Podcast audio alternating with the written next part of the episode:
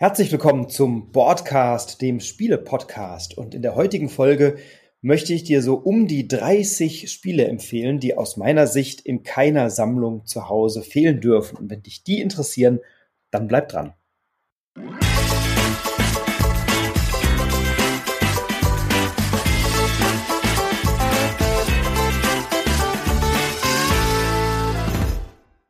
Ja, ich werde oft gefragt von meinen Freunden, von meinen bekannten Freundinnen, von meiner Familie, Mensch, welche Spiele kannst du empfehlen? Ich würde gern was verschenken. Hast du nicht einen Tipp? Hast du nicht eine Idee?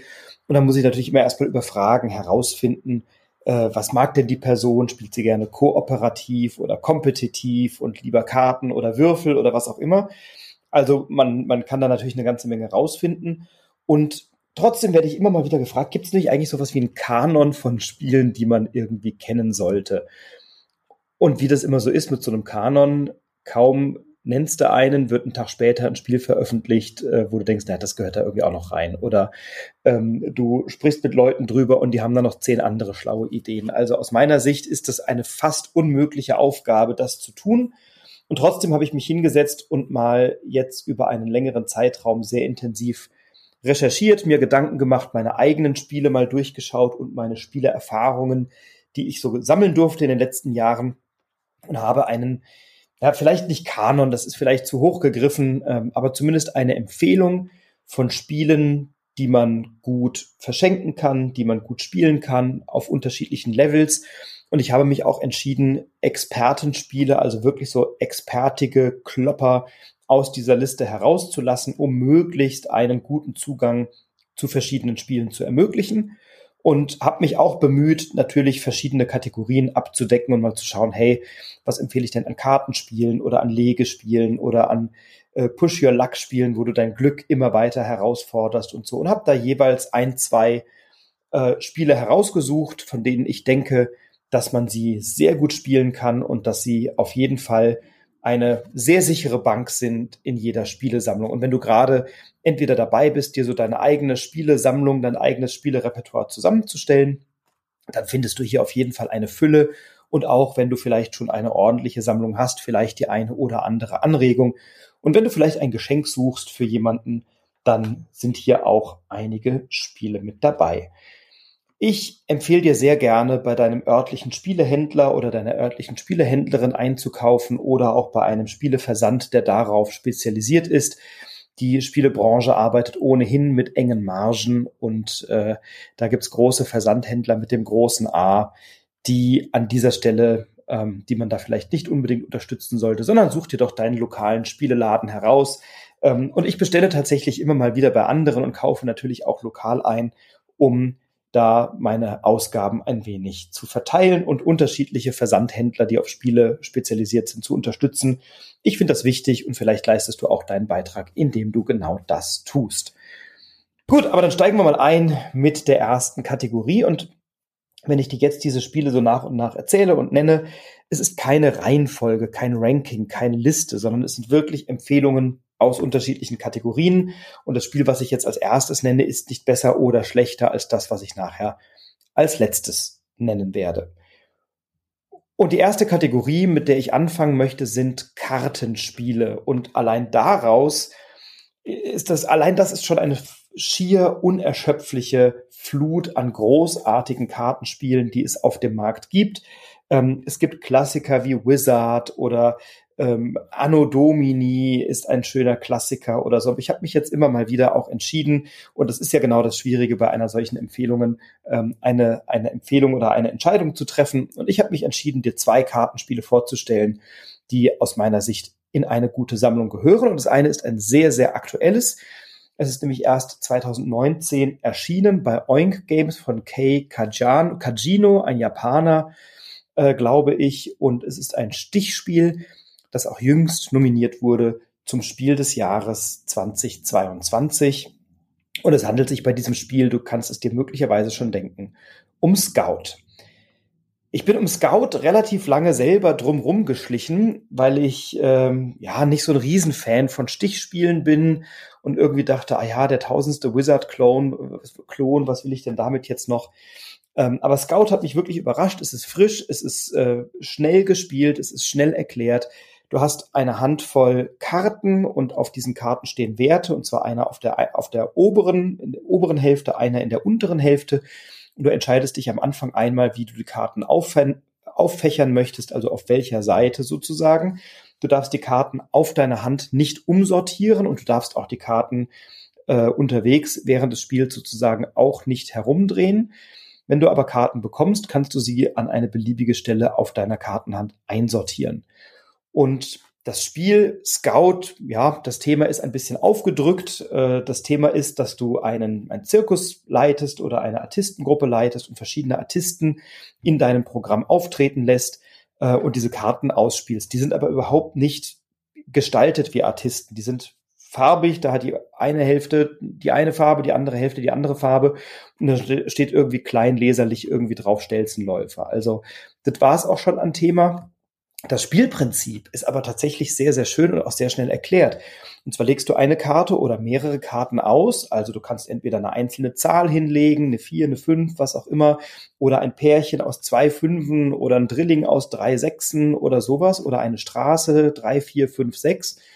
Und jemand, der Karten, die ausliegen, bekommen möchte, muss dann versuchen, dich zu übertreffen. Und dann kann man eben sich gegenseitig Karten abluchsen, muss Karten ausspielen und bekommt für bestimmte Aktionen auch noch Bonuspunkte, wenn man eine Karte eines anderen Spielers wegscoutet. Also ein Spiel, was einen frischen Twist mitbringt, was sehr klein verpackt ist und ein wirklich schnell erklärtes, schönes, flott gespieltes Stichspiel ist. Bei Board Game Geek, das ist so eine Website, auf der weltweit Spielerinnen und Spieler Spiele bewerten, äh, nach einer Skala und bestimmte Kriterien bewerten, ist das Spiel bei einer 7,7 von 10, also eine durchaus sehr ordentliche Wertung. Die Komplexität ist angegeben mit 1,32 von 5, also ein einfaches Spiel und der Rang derzeit auf einer äh, auf einem Ranking von Zehntausenden von Spielen ist bei 906 und das für ein Spiel, was doch noch relativ neu ist. Also Scout nominiert zum Spiel des Jahres 2022 ein schönes Kartenspiel, was in jede Sammlung durchaus gehört. Und ein zweites Kartenspiel habe ich noch rausgesucht, von dem ich wirklich ein Riesenfan bin.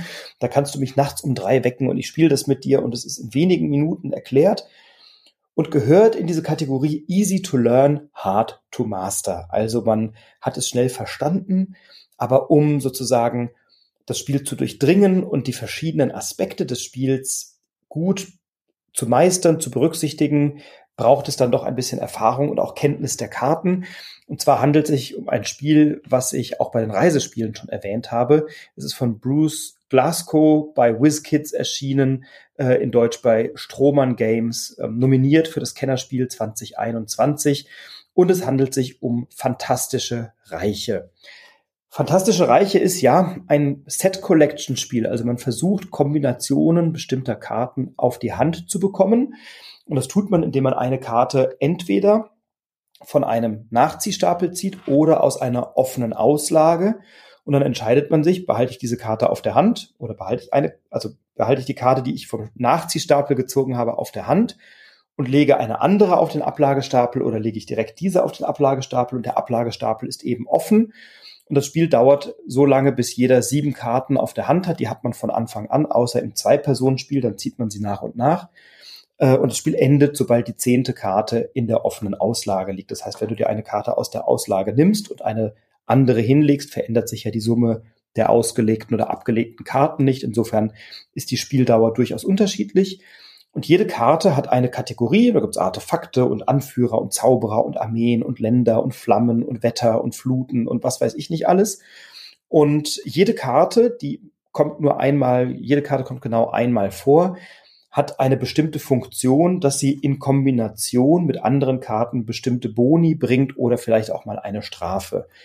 Äh, also die Flut löscht die Flamme oder der Blitz funktioniert nur in Kombination mit dem Rauch oder was auch immer. Der König ist stärker, wenn man die Königin auch auf der Hand hat. Äh, das Einhorn ist natürlich, bringt mehr Punkte, wenn man gleichzeitig noch die Prinzessin auf der Hand hat oder König und Königin. Ähm, das Schild bringt mehr Punkte, wenn man das passende Schwert auf der Hand hat und so. Und dann versucht man eben, sich eine möglichst gute Kombination von Karten auf die Hand zu ziehen oder auf die Hand zu bekommen Und diese Karten haben eben alle Interdependenzen. Und da ich natürlich nicht weiß, was mein Gegenüber, mein Mitspieler, meine Mitspielerin für Karten auf der Hand hat, weiß ich natürlich auch nicht, welche meiner Karten, die ich nicht brauche, ich ablegen kann. Möglicherweise lege ich dann eine Karte ab, die meinem Gegenüber aber jetzt genau sehr gut in den Kram passt. Und dieses Spiel ist sehr flott, macht viel Spaß, ist in 10, 15 Minuten gespielt in der richtigen Runde. Äh, ein schönes Absackerspiel, ein wunderbares Spiel, das vor allem dadurch erleichtert wird, dass die Wertung über eine App vorgenommen werden kann. Da gibt man dann einfach die Karten ein, die man auf der Hand hat und bekommt dann die entsprechende Punktzahl angezeigt und vergleicht dann schnell nochmal. Und dann kann man auch gucken, was hast du denn für Karten, welche Kombinationen, wie hast du dich entschieden, weil du bekommst am Anfang sieben Karten auf die Hand, musst dich dann entscheiden, welche Strategie fahre ich, welche Karten werfe ich nach und nach ab, auf was fokussiere ich mich. Dann hast du vielleicht was abgeworfen, das nimmt sich dein Gegenüber, dann bekommst du gerade die Karte, die in Kombination damit gut funktioniert hätte. Also es ist bei jedem Zug immer eine neue Entscheidung und das macht das Spiel eben sehr, sehr abwechslungsreich und dadurch auch sehr leicht zugänglich. Also fantastische Reiche von Strohmann Games, eine Empfehlung und damit das zweite Kartenspiel, was aus meiner Sicht in jeden guten, gut sortierten Spielerhaushalt gehört. Und dann möchte ich gerne über Legespiele sprechen. Ich bin auch kein expliziter Legespiele-Freund und trotzdem gibt es so einige Vertreter dieser Gattung, die mir durchaus gut gefallen. Ähm, viele kennen vielleicht Carcassonne, was so ein Klassiker ist, oder auch Isle of Sky, ein etwas neueres Spiel, ähm, was auch sehr, sehr gut wahrgenommen und rezipiert wurde und ich glaube auch mal äh, nominiert war ähm, zum Kennerspiel oder Spiel des Jahres. Ich weiß es gerade nicht, aber auf jeden Fall auch ein sehr, sehr schönes Spiel, Isle of Sky. Ähm, sind zwei schöne Alternativen. Ich habe mich allerdings für ein anderes entschieden und konnte mich nicht verwehren, Cascadia auf diese Liste zu setzen. Und ja, jetzt ist die Frage, gehört ein doch so junges und so frisches Spiel in eine solche Empfehlung hinein, wo ich ja doch sage, na ja, das sollten vielleicht auch Spiele sein, die man nicht nur ein oder zweimal spielt, sondern die vielleicht auch eine gewisse Zeit überdauern und damit vielleicht eine gewisse Konstanz mitbringen. Cascadia ist recht neu, 2021 erschienen bei Flatout Games in Deutschland im Kosmos Verlag.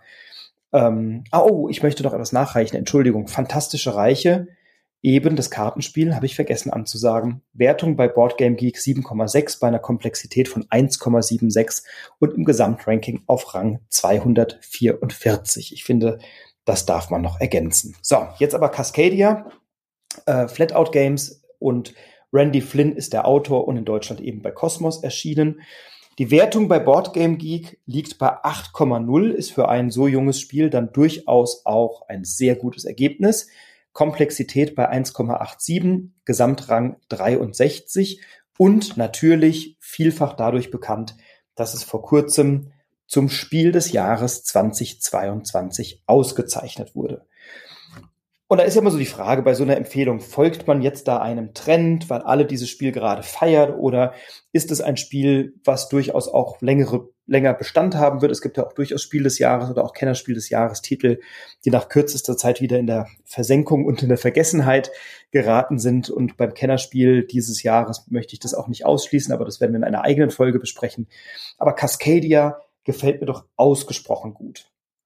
Auch um dieses Spiel bin ich eine Weile drumherum geschlichen, ähm, weil ich, wie gesagt, nicht der explizit allergrößte Fan von Legespielen bin, aber das gefällt mir sehr, sehr gut. Worum geht es? Du bist in einer Landschaft, äh, nämlich in Cascadia und hast dort die Aufgabe, dir mit so Hexplättchen, also so sechseckigen Plättchen, eine Landschaft zusammenzupuzzeln und auf dieser Landschaft Tiere anzusiedeln. Das heißt, es gibt eine offene Auslage. In dieser offenen Auslage liegen dann jeweils für alle zugänglich vier Hexplättchen, vier Sechseckplättchen mit entweder einer durchgängigen Landschaft, also wo eine Landschaft drauf ist, ein Gebirge oder eine Prärie oder ein Feuchtgebiet oder ein Wald. Und was habe ich noch? Und den Fluss, genau, das sind die, Gebir die, die Gebiete. Und möglicherweise ist es aber auch eine Kombination aus zwei Gebieten, also Prärie und Wald, hälftig geteilt. Und diese Plättchen kannst du erstmal in deiner Landschaft anpuzzeln. Du musst dabei nicht Prärie an Prärie legen, du darfst auch Prärie an Wald legen. Es wird nur bei der Abschlusswertung geschaut, äh, was ist sozusagen das größte zusammenhängende Gebiet jeder Kategorie, jeder Landschaft, das dir gehört. Das gibt Punkte und dann wird unter allen Spielenden nochmal geschaut, wer hat das insgesamt größte Gebiet dieses äh, Landschaftstyps und bekommt dafür auch nochmal Punkte. Also eine sehr, sehr schöne Möglichkeit, die Punkte zu geben. Und der Clou ist, es gibt eben zu den Hexplättchen noch ein jeweils zugeordnetes, zufällig gezogenes Tierplättchen aus Holz. Übrigens sehr, sehr schön gestaltet, kommen wir gleich auch nochmal zu. Und dann liegt eben eine Reihe aus vier Hexplättchen und davor liegen vier Tierplättchen in der offenen Auslage und du entscheidest dich immer für eine Kombination aus einem Hexplättchen und dem dazugehörigen Tierplättchen oder hast Tannen, äh, nicht Tannen, sondern Douglasienzapfen in deinem Vorrat, die du bekommen kannst, wenn du entsprechende Felder belegst in deiner Landschaft und kannst einen solchen Douglasienzapfen einsetzen, um dir ein beliebiges Hexplättchen und ein beliebiges Tierplättchen aus der offenen Auslage zu nehmen. Also die müssen dann nicht zwingend zusammengehören. Und dann gibt es eben verschiedene Karten, auf denen steht, wie die Tiere untereinander angeordnet werden sollen. Also zum Beispiel gibt es ähm, auf einer Karte Bären, die eben nur paarweise auftreten. Das heißt, du bekommst Punkte, wenn du Landschaftsplättchen nebeneinander legst und auf denen dann jeweils einen Bären ansiedelst. Die geben dann Punkte, wenn es eben auch ein Bärenpaar ist. Also es gibt keine Punkte, wenn es ein einzelner Bär ist oder wenn es drei Bären sind, sondern es müssen eben zwei Bären sein. Oder Bussarde, die durch die Luft fliegen, die möchten, die sind Einzelgänger, die möchten gerne eben nicht umgeben sein von anderen Bussarden, ähm, sondern eben von anderen Tieren oder Füchse, die auch ähm, sozusagen auf dem auf der Landschaft angesiedelt werden, die dann Punkte bringen, wenn sie von möglichst vielen verschiedenen Tieren ähm, benachbart angelegt werden können. Und so hat eben jedes Tier unterschiedliche Voraussetzungen, wie es maximale Punkte bringt, bei welcher Anordnung. Und natürlich gibt es davon unterschiedliche Karten und unterschiedliche Alternativen in diesem Spiel, die man dann auch miteinander kombinieren und mischen kann. Und dieses ganze Spiel hat eine Frische, das hat eine Zugänglichkeit, das hat eine Leichtigkeit und eine schöne Gestaltung. Äh, das ist so für mich mittlerweile ein Wohlfühlspiel geworden. Das braucht nicht viel Aufbau, das ist schnell erklärt. Du setzt dich hin, du puzzelst da deine Landschaft zusammen, unterhältst dich dabei ein bisschen, musst manchmal ein bisschen grübeln und überlegen, hey, wie liegen jetzt meine Hirsche und wie liegen die Lachse und wie liegt da der Bussard und was macht der Bär? Ähm, aber dadurch, dass das relativ schnell runtergespielt ist, jeder ist 20 Mal dran, hat also am Ende 20 Hexfelder an sein eigenes, ähm, an sein eigene, in seine eigene Landschaft dran gepuzzelt und dadurch hast du eine sehr, sehr schöne, ähm, leichte, leichte oder eine sehr schöne Leichtigkeit, die diesem Spiel innewohnt und die eine große Freude macht, dann hinterher äh, zusammengepuzzelt vor dir zu liegen. Du bekommst Punkte für unterschiedliche Kriterien, die du erfüllen kannst. Es gibt einen wunderbaren Solo-Modus, auch schöne Herausforderungen in diesem Spiel.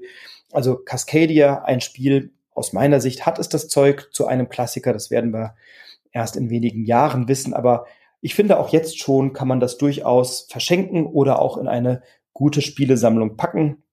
Es gefällt mir jedenfalls deutlich besser als viele andere Legespiele. Insofern Cascadia auch eine Empfehlung für diese Liste. Ja, und jetzt kommen wir zu einer Kategorie, äh, die mir sehr viel Freude macht, äh, nämlich Push Your Luck Spiele. Also provozier dein Glück, stell dein Glück auf die Probe und schau, wie weit du es treiben kannst und ob du möglicherweise vielleicht auch mal einen Schritt zu weit gehst und äh, die Gier dich verleitet, nochmal zu zocken äh, und dann möglicherweise alles zu verlieren. Das ist eine Kategorie, die ich sehr gerne mag. Ich zocke gerne, ich gehe auch gern Risiko ein und äh, insofern mag ich Push Your Luck Spiele sehr gerne und habe mich für zwei Spiele entschieden, die äh, aus meiner Sicht äh, sehr zeitlos sind. Das eine ist ein Spiel, was ich wirklich sehr liebe und sehr schätzen gelernt habe in, in der letzten Zeit. Es ist ein schon sehr altes Spiel von 1980, erschienen bei Franjo in Deutschland, Franjos Spieleverlag von Sid Saxon und es heißt Can't Stop. Ähm, möglicherweise kennst du es, vielleicht aber auch nicht. Und es kommt tatsächlich auch in einer etwas altbackenen Grafik daher, ganz anders als Cascadia. Das ist modern, das ist frisch, das sieht toll aus. Ne? Das macht Freude, wenn man das anguckt, da hast du schon gute Laune. Äh, das ist bei Can't Stop nicht so. Also dieses Spiel spielst du nicht, weil es so schön aussieht, sondern weil es ein schönes Zockerspiel ist. Can't Stop hat eine Wertung bei Board Game Geek von 6,9, bei einer Komplexität von 1,15. Also es ist pieps einfach ähm, und rangiert auf Rang 758 und es ist ein ganz tolles klassisches Würfelspiel. Du hast vor dir liegen ein Spielbrett, einen Spielplan, auf dem du äh, verschiedene Reihen hast von zwei bis zwölf. Und je nach statistischer Häufung, wenn du verschiedene Würfel würfelst, ähm, wenn du zwei Würfel würfelst, kommt eine sieben natürlich statistisch häufiger vor als eine zwei oder eine zwölf. Und deswegen gibt es auf diesem Spielplan für zwei und zwölf jeweils drei Felder, für drei und elf gibt es dann jeweils vier Felder und so geht das immer weiter nach innen und für die sieben gibt es natürlich die meisten Felder. Und die Backstory oder das Thema ist, du bist ein Bergsteiger oder eine Bergsteigerin. Du hast insgesamt drei Kletterrouten zur Auswahl, würfelst vier Würfel und kombinierst die jeweils ähm, miteinander. Also nehmen wir an, du würfelst eine 1, 2, 3 oder 4, dann kannst du die 1 und 2 zu einer 3 kombinieren und die 3 und 4 zu einer 7 oder du kannst die 1 und 3 zu einer 4 kombinieren und die 2 und die 4 zu einer 6 und so kannst du eben diese vier Würfel zu unterschiedlichen Resultaten kombinieren und entscheidest dich dann anhand des Würfelergebnisses, auf welcher Route du deinen Bergsteiger nach oben schickst.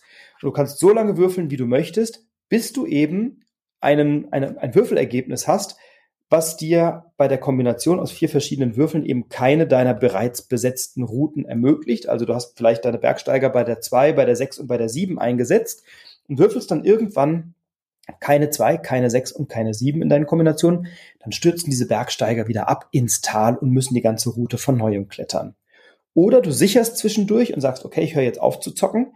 Ich bleibe jetzt hier auf meiner Route mal sitzen und warte. Dann legst du da einen entsprechenden Marker rein und ähm, hast dann einen gewissen Fortschritt auf dieser Route erzielt und kannst dann bei deinem nächsten Würfelversuch ab diesem Punkt weiter würfeln.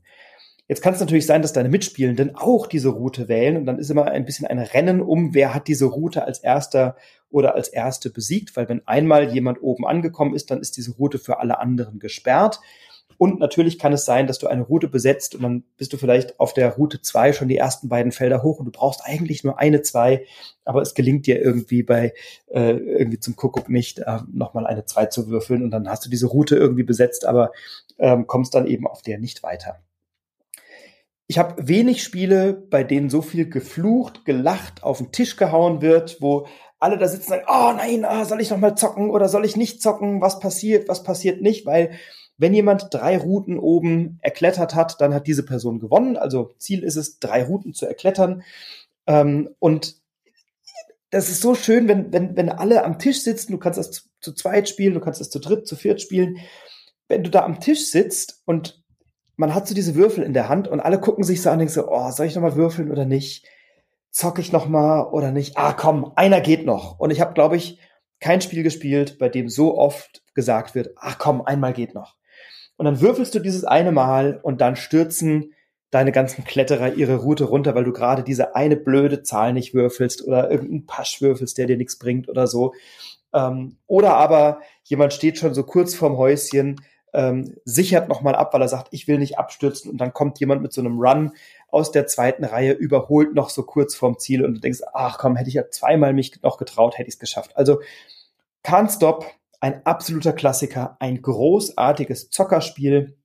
Ähm, ja, Gestaltung brauchen wir nicht drüber reden, aber äh, es macht Spaß, die Haptik ist schön, diese Bergsteiger sind hübsch, die liegen gut in der Hand, die Marker sind ordentlich, die Farben sind schön. Also bitte, ähm, du spielst das Spiel wegen der Interaktion am Spieltisch und weil du eben dich freust, wenn du oben landest und dich ärgerst, wenn du vielleicht einmal zu viel gezockt hast und deine Mitspielenden und du, ihr habt eine schöne Interaktion und es ist wirklich ein Spiel, was viel Freude macht, wo man sagt, jetzt hör doch mal auf, Mensch, ich will doch auch noch mal auf diese Reihe oder so. Und ich habe es einmal erlebt bei Board Game Arena, das ist eine Online-Plattform, boardgamearena.com, wo man sich anmelden kann und entweder gratis oder für, ich glaube, 2,50 Euro im Monat oder sowas, ähm, kann man da eben viele Brettspiele auch online spielen. Und da hat mich mal einer aber so richtig auf heftigste beleidigt, weil ich einfach nicht aufgehört habe. Ich gesagt, oh, ich, ich zock jetzt, ich will jetzt auf der siebener Route in einem Zug von ganz unten nach ganz oben kommen, weil ich relativ weit hinten dran lag. Und dann hat er mich die ganze Zeit im Chat angeschrieben, jetzt hör auf, ich will auch noch mal mitspielen, was soll denn das, du, du Idiot, und hat mich da die ganze Zeit echt beschimpft, weil er sich so aufgeregt hat, dass ich halt so viel Glück hatte und ich tatsächlich die siebener Route in einem Rutsch erobert habe. Also Can't Stop, absolute Empfehlung, Push Your Luck vom Feinsten, äh, mit ganz viel Freude, Frust und lustig äh, Lachen am Spieletisch. dann gibt es noch ein zweites Spiel ähm, aus der Kategorie Push Your Luck. Also das ist nicht nur Push Your Luck, aber eben auch. Äh, und zwar eines, was etwas komplexer ist und was ich immer und immer und immer wieder spiele. Das kommt bei uns sehr oft auf den Tisch. Wir haben alle Erweiterungen dazu. Es gibt auch nur zwei, aber die immerhin. Äh, wir haben äh, ein, ein Insert für die, für die, so ein Inlay für die, für das Spiel gekauft, äh, damit es ordentlich verstaut ist und schnell auf den Tisch kommt. Und die Rede ist von Die Quacksalber von Quedlinburg. Ein großartiges Spiel. Es ist 2018 zum Kennerspiel des Jahres gekürt worden, ein Spiel von Wolfgang Barsch, illustriert von Dennis Lohausen, erschienen bei Schmidt Spiele. Und dieses Spiel hat so eine schöne und, und tolle und liebevolle Gestaltung, dass es eine Freude macht, erstmal dieses Spiel zu sehen, in der Hand zu haben. Die Haptik ist toll. Ähm, und es ist ein unfassbar schönes Spielgefühl. Worum geht's? Du bist ein Alchemist oder ein, ein äh, ja, du brauchst auf jeden Fall einen Zaubertrank, bist ein Zauberer und brauchst einen Zaubertrank oder natürlich eine Zauberin. Und in diesen Zaubertrank gehören verschiedene Zutaten. Und diese Zutaten werden in einem nicht durchsichtigen, also in einem undurchsichtigen schwarzen Beutel gesammelt und du ziehst also quasi verdeckt nach und nach Zutaten aus deinem Beutel, legst die in deinen Kessel und je nachdem, welche Zutat du ziehst, haben die bestimmte Funktionen, dass sie Sonderpunkte bringen auf so einer Punkteleiste, die außen rumläuft, ähm, dass sie dir besondere Fähigkeiten bringen oder dass du eine Zutat nochmal reinwerfen darfst oder so. Also du, du, du hast eine sehr starke Interaktion, je nachdem, welche Zutat gezogen wird, verschiedene, verschiedene Optionen. Ähm, und du darfst, und das ist der, Cliff, der, der Kniff bei diesem Spiel, in deinen Kessel nur eine bestimmte Anzahl sogenannter Knallerbsen haben. Diese Zutaten sind so kleine Plättchen, die alle gleich geformt sind. Das heißt, du erfüllst es natürlich auch nicht in deinem Beutel. Und dann ziehst du diese Zutat heraus und entweder hast du eben eine geschmackvolle Zutat wie ein Krähenschädel oder einen Geisteratem oder eine Spinne oder einen Kürbis oder etwas ähnliches oder eine Alraune. Ähm, oder aber du hast eine Knallerbse und diese Zutaten und die Knallerbsen, die haben eben einen Wert, eins, zwei, drei oder vier oder sechs und dann legst du die entsprechend viele Felder in deinem Kessel an. Also je wertiger der Chip, desto weiter wanderst du im Kessel und je weiter du im Kessel wanderst, desto mehr Punkte gibt es dann am Ende der Runde. Du darfst aber eben im Regelfall maximal sieben Knallerbsen in deinen Kessel legen. Und auch da hast du dann oft so eine Situation, dass du denkst, boah, da liegen jetzt schon sechs Knallerbsen. Ich habe in meinem Beutel noch vier Chips insgesamt. Eines davon ist die Einer-Knallerbse, die dürfte ich ziehen. Zwei sind echt wertvolle Zutaten, die würde ich ganz gerne ziehen. Eines ist aber halt die Dreierknallerbse oder die Zweierknallerbse und wenn ich die ziehe, ist hier Schicht im Schacht. So. Und dieses, ah, das ist eine 25% Chance, dass es misslingt. Du hast eine 75% Chance, dass es gelingt. Und ah, und dann wird überlegt und gemacht und getan. Und dann ziehst du die Zutat raus und freust dich entweder oder ärgerst dich sehr. Du hast bei Die Quacksalber von Quedlinburg eine Kombination unterschiedlicher Mechaniken. Also am Ende geht es darum, möglichst viele Punkte zu sammeln und die Zusammensetzung der Zutaten, der Chips in deinem Beutel zu optimieren. Also ein sogenanntes Bag Building. Du ja, guckst halt eben, dass du in dein, in dein Beutel eine, ein gutes Verhältnis möglichst guter Zutaten bekommst. Ähm, es gibt Zusatzfunktionen wie so kleine Rubine, die man bekommt, mit denen man sich bestimmte Dinge kaufen kann. Du hast einen Zaubertrank, den du trinken kannst, um nochmal eine Knallerbse wieder in den Beutel zurückzuwerfen. Also eine wunderschöne, wunderbare, ganz geschmeidige, ganz elegante Verzahnung unterschiedlicher Mechaniken.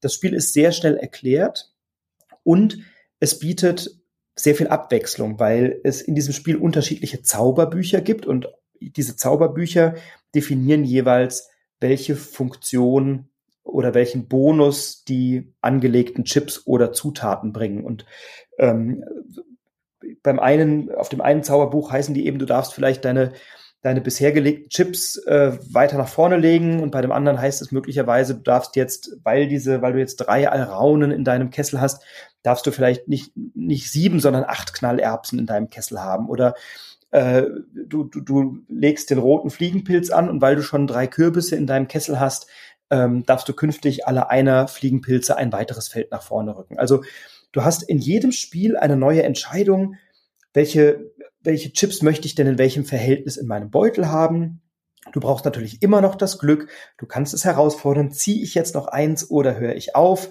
Du hast eine sehr schöne Gummibandmechanik. Also Gummibandmechanik ist immer, wenn, wenn ein Spieler auf der Punkteleiste zu weit abgehauen ist, weil er eben in den Runden vorher sehr erfolgreich war, bekommen alle anderen verhältnismäßig für die folgende Runde einen kleinen Bonus oder eine, einen, einen kleinen Vorteil, der ihnen möglicherweise hilft, den Vorsprung zum am, weiten, am weitesten vorne liegenden Spieler ein bisschen aufzuholen.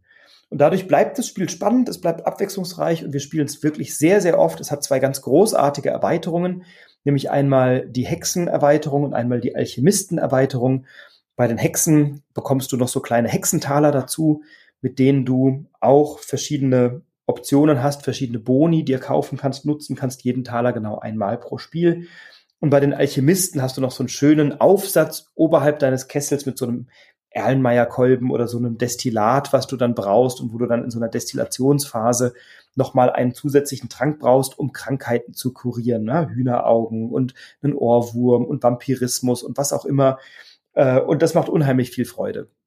Also die Quacksalber von Quedlinburg, aus meiner Sicht ein Spiel, was erstmal sehr kindlich aussieht, sehr bunt, sehr knallig, sehr schön, Illustrator Dennis Lohausen, ähm, aber dann eben in der Spieltiefe und in der Abwechslung wahnsinnig viel zu bieten hat. Und das ist ein Spiel, da bin ich ganz sicher, das zieht bei uns auch nicht mehr aus. Das spielen wir so oft. Mittlerweile haben wir, äh, sind diese Chips schon sehr abgegrabbelt und ich über, müssen auch mal immer welche aussortieren, wenn man denkt, ah ja, das, das fühle fühl ich doch schon, dass das die Knallerbse ist. In den Erweiterungen sind dann auch immer noch mal zusätzliche Chips dabei, um genau dem Problem zu begegnen. Und es gibt auch Händler, äh, die mittlerweile ähm, aus Plastik oder Kunstharz oder was weiß ich, angefertigte äh, Chips anbieten, um genau diesem Problem ein bisschen zu begegnen. Bei Boardgame Geek erreicht die Quacksalber von Quedlinburg eine Wertung von 7,8 bei einer Komplexität von 1,95, also schon etwas komplexer, aber jetzt noch nicht ein Expertenspiel. Man hat das schnell erklärt, das kann man auch mit Kindern spielen, aber wir spielen es eben mit Erwachsenen sehr gerne. Es liegt auf Rang 59, der Kennerspiel des Jahres Gewinner 2018 Backbuilding, Push Your Luck, ein wunderbares Spiel. Und das eben meine beiden Empfehlungen für Push Your Luck, Can't Stop und Quacksalber von Quedlinburg. Und dann kommen wir noch zu einer Kategorie, ähm, die ich auch sehr gerne spiele, nämlich Roll and Write Spiele. Roll and Write Spiele, ich würfle etwas und trage dann etwas auf einem Punktebogen ein. Ähm, und da gibt es wunderbare Spiele, Quicks und Kartograph und was weiß ich nicht was. Da gibt es Hunderte und Tausende. Und irgendwann denkst du, ach, irgendwie habe ich doch das alles schon mal gesehen und irgendwie fühlt sich alles ähnlich an, aber doch irgendwie auch alles ganz geschmeidig. Und die Reihe, zu der ich immer gerne greife, also im Urlaub ist es tatsächlich Quicks, da habe ich ja bei den Reisespielen schon drüber gesprochen, das mag ich da gerne, brauche ich hier gar nicht wiederholen.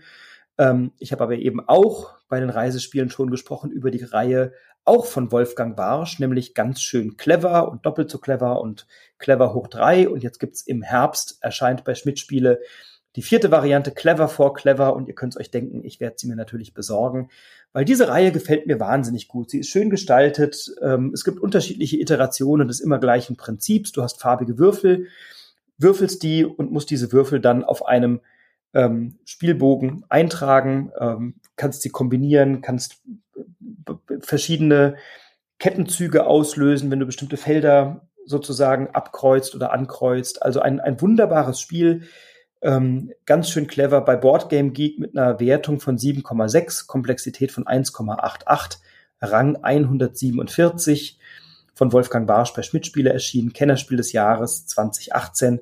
Ich habe zu dem Spiel bei den Reisespielen schon einiges gesagt, aber es ist tatsächlich diese Reihe ganz schön clever, die, die ich bei den Roll-and-Ride-Spielen mit am liebsten mag, wenngleich es noch eine Fülle anderer gibt, aber habe mich jetzt für diese entschieden. Es gibt dazu auch eine schöne App-Umsetzung, also wer nicht immer nur auf äh, einem Pla Papierbogen herumkritzeln möchte, sondern eben auch mal schnell auf der App was spielen möchte, der hat damit eine gute Wahl getroffen. Also meine Empfehlung Roll and Write, die ganz schön clever Reihe von Schmidt-Spiele.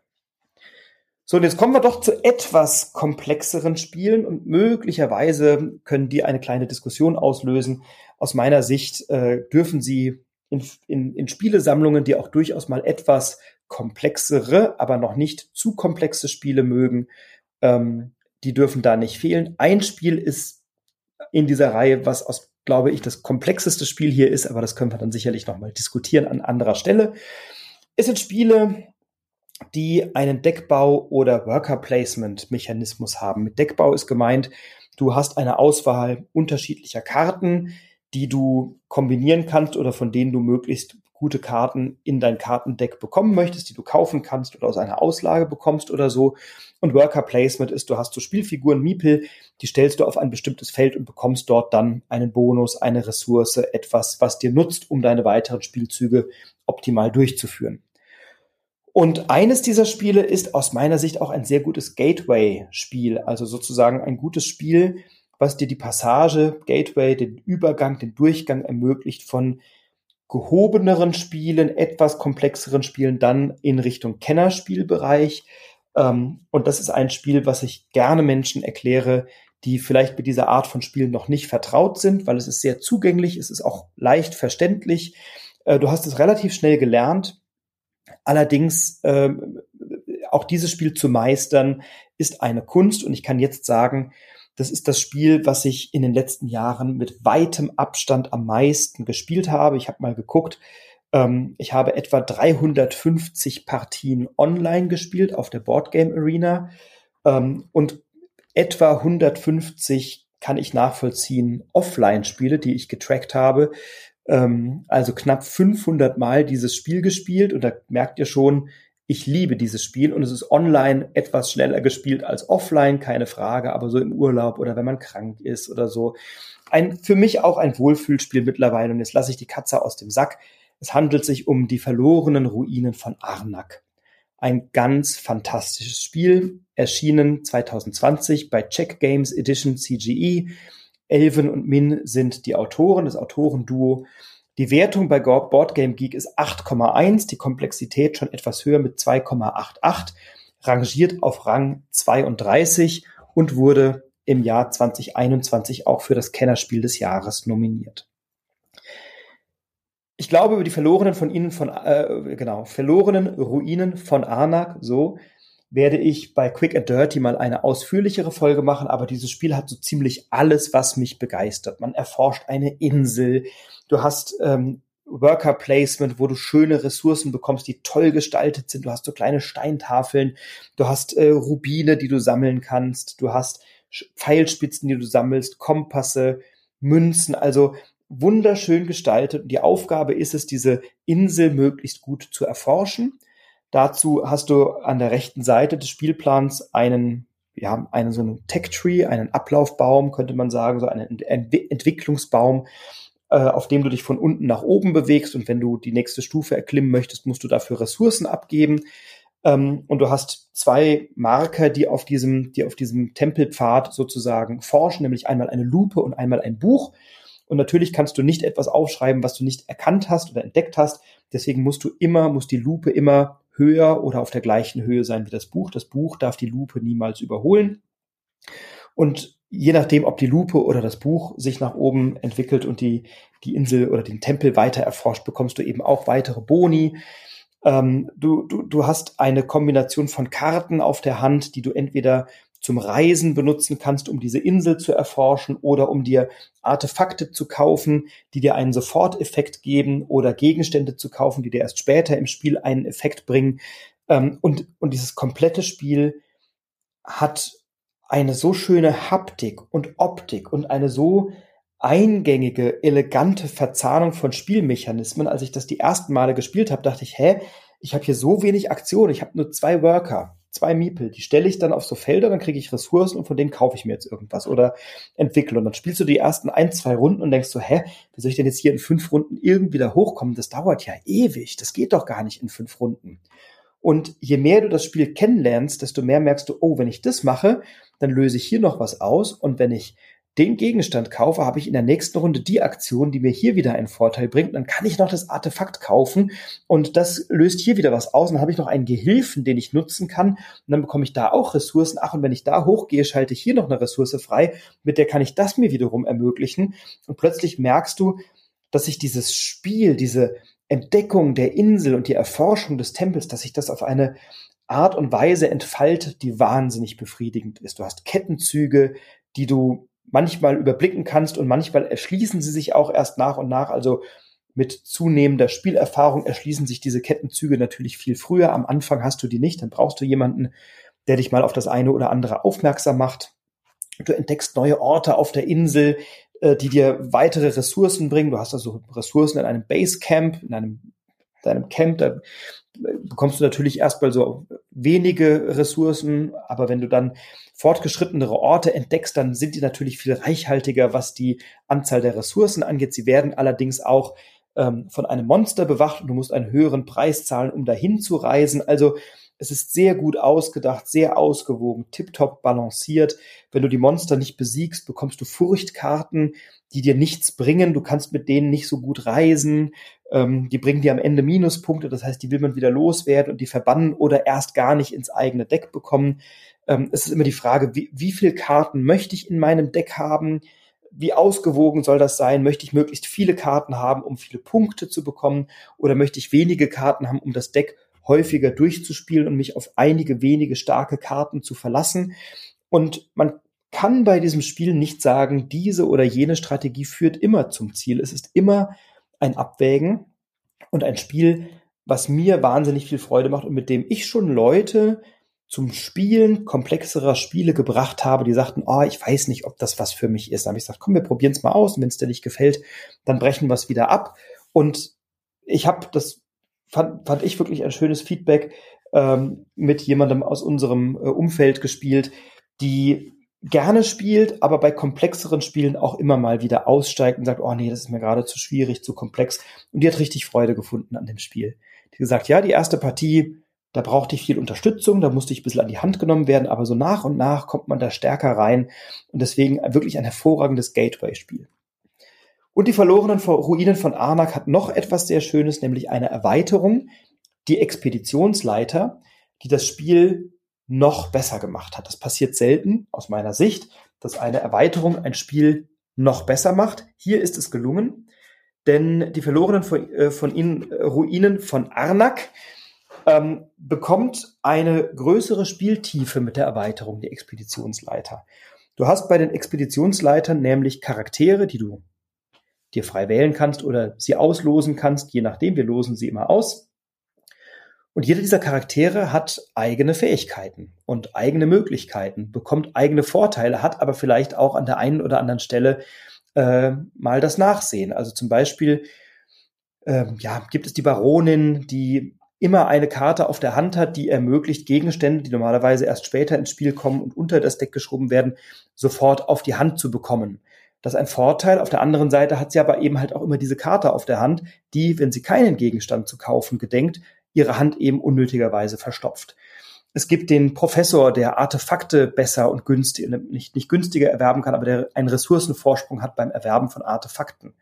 Äh, es gibt ähm, die, den Hauptmann, der ähm, einen Abenteurer mehr hat oder den Mystiker, der diese Furchtkarten, die dir sonst dein Deck verstopfen, nutzen kann, um mächtige Rituale durchzuführen. Er hat aber auch permanent viele Furchtkarten auf der Hand, weil er einfach mehr von diesen anzieht und auf die Hand bekommt. Ähm, es gibt die Abenteurerin, heißt sie, glaube ich, oder Entdeckerin, die ähm, nur einen Archäologen hat, nur einen Miepel, den sie einsetzen kann. Dafür hat sie so kleine Snacks, die sie dann verzehren kann, um an mehr Orte zu gelangen. Das Verzehren der Snacks kostet aber wieder weitere Ressourcen. Also du siehst, diese Expeditionsleiter sorgen dafür, dass das Spiel noch asymmetrischer wird und dass du die Fähigkeiten dieser Expeditionsleiter geschickt einsetzen musst, um die Insel eben noch besser, noch schneller, noch effizienter zu entdecken und dabei eben die Stärke deiner Charaktere ähm, so ausspielst, dass sie ja ihre volle Blüte entfalten.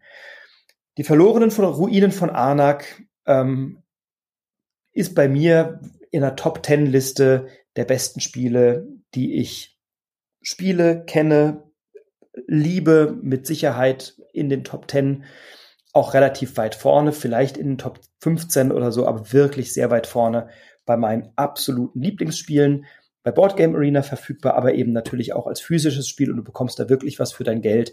Eine tolle Ausstattung, eine tolle Grafik, ein sehr ausgewogenes, sehr ausbalanciertes Spiel. Aus meiner Sicht gehört das in viele Spielesammlungen. Wenn du komplexere Spiele magst und dich auch dem Kennerspielbereich ein bisschen zuwenden möchtest. Und in diese Kategorie gehört auch das nächste Spiel. Ähm, das nächste Spiel, da geht es auch darum, deine Kartenhand zu optimieren, um möglichst hohe Werte auf der Hand zu haben, ähm, die du dann in Punkte eintauschen kannst. Sicherlich ein recht komplexes Spiel, doch, also nichts für Einsteiger, Einsteigerinnen unbedingt. Es ist ein Spiel von dem von mir sehr geschätzten Alexander Pfister, der tolle Spiele entwickelt hat. Ähm, und es handelt sich um Great Western Trail. Und zwar um die zweite Edition aus dem Jahr 2021. Die erste Edition dieses Spiels ist etwas älter, ich glaube 2016 oder so. Und die rangiert auf Rang 13 bei Boardgame Geek die zweite Edition immerhin auf Rang 124. Das liegt vermutlich daran, dass nicht jeder, der die erste Edition hat, auch die zweite hat, weil sie doch noch mal ein paar andere Mechaniken mit sich bringt.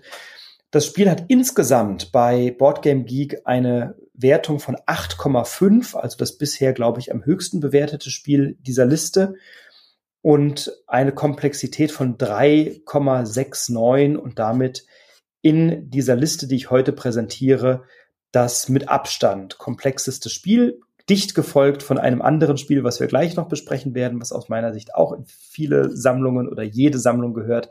Aber bleiben wir erst einmal bei Great Western Trail. Es ist erschienen bei Eggert Spiele, bei Pegasus und äh, war 2017 auf der Empfehlungsliste zum Kennerspiel des Jahres und deswegen habe ich mir auch erlaubt, das hier reinzupacken. Es ist, glaube ich, schon an der Grenze zum expertigen ähm, aber wenn es auf der Empfehlungsliste Kennerspiel war, wer bin ich der Jury Spiel des Jahres widersprechen zu wollen? Ein Kennerspiel und eben kein Expertenspiel, aber würde ich sagen hart an der Grenze. Bei Great Western Trail bist du ein Cowboy und reist so über diesen Western Trail. Du hast so einen Pfad, auf dem du entlangläufst und das Besondere ist, dass du diesen Pfad selbst mitgestalten kannst, indem du Handwerkerinnen in dein Team holst, die es dir erlauben, möglichst gute, möglichst günstige Plättchen auf den Plan zu legen und dadurch Felder zu schaffen, die du im Laufe des Spiels immer wieder besuchen kannst. Und zwar nur entweder deine eigenen von dir geschaffenen Felder, die dir dann Aktionen ermöglichen, oder aber neutrale Felder, die von allen Spielerinnen und Spielern besucht werden können. Du kannst nicht Felder von Gegnern besorgen. Und was machst du? Du läufst eben über diese Felder, über den Spielplan, ähm, und zwar immer wieder aufs Neue und schaust, dass du eine möglichst gute Kombination von verschiedenen Rinderkarten auf der Hand hast. Das klingt jetzt erstmal ein bisschen trocken, aber es gibt so Rinderkarten mit unterschiedlichen Kartenwerten von drei bis fünf äh, und in unterschiedlichen Farben. Und am Ende, wenn du in Kansas City ankommst, am Ziel deiner Reise, da schaust du, wie viele Rinderkarten du auf der Hand hast, und zwar unterschiedliche Rinderkarten. Äh, gibt auch welche mit einem und zwei Punkten natürlich im Übrigen, also eins, zwei, drei, vier, fünf Punkte haben die. Ähm, und nur unterschiedliche Karten bringen Punkte. Also wenn du zweimal eine weiße Zweierkarte auf der Hand hast, bringt die eben nur einmal Punkte und zählt nicht doppelt. Deswegen hast du im Laufe deiner Reise, wenn du über diesen Western Trail läufst, auf diesen Feldern die Möglichkeit, neue Karten zu bekommen, andere wieder zu verkaufen, Karten zu ziehen, äh, Karten abzuwerfen und gegen Münzen einzutauschen. Also du versuchst während dieser Runde, bis du in Kansas bist, immer wieder deine Kartenhand zu optimieren und auch dann im Großen dein Kartendeck zu optimieren, dass du da eine möglichst gute Mischung unterschiedlicher Karten hast. Und dazu ist es eben notwendig, diese unterschiedlichen Felder zu bauen, je nachdem, welche Strategie du verfolgst um das zu tun, brauchst du Handwerkerinnen, um Rinder gut zu guten Preisen erwerben zu können, brauchst du Cowboys in deinem Team. Und wenn du in Kansas angekommen bist, bekommst du eben für die unterschiedlichen Rinder Punkte und auch Münzen. Und diese Punkte ermöglichen dir dann, ähm, diese Rinder bis zu einem bestimmten Bahnhof zu liefern. Also im weitesten, wenn du 18 Punkte auf der Hand hast, bis nach New York City. Wenn du weniger Punkte hast, eben woanders hin. Ähm, und je nachdem, in welchen Bahnhof du dann lieferst oder in welche Stadt du lieferst, bekommst du eben für die Felder noch Boni oder wenn du vielleicht zu wenige Rinder ähm, geliefert hast, auch mal Minuspunkte. Und du willst dich bemühen, in möglichst benachbarte Bahnhöfe zu liefern, weil wenn du zwei benachbarte Bahnhöfe beliefert hast, bekommst du dann jeweils eine Zusatzaktion oder einen Zusatzbonus, die du dann einsetzen kannst.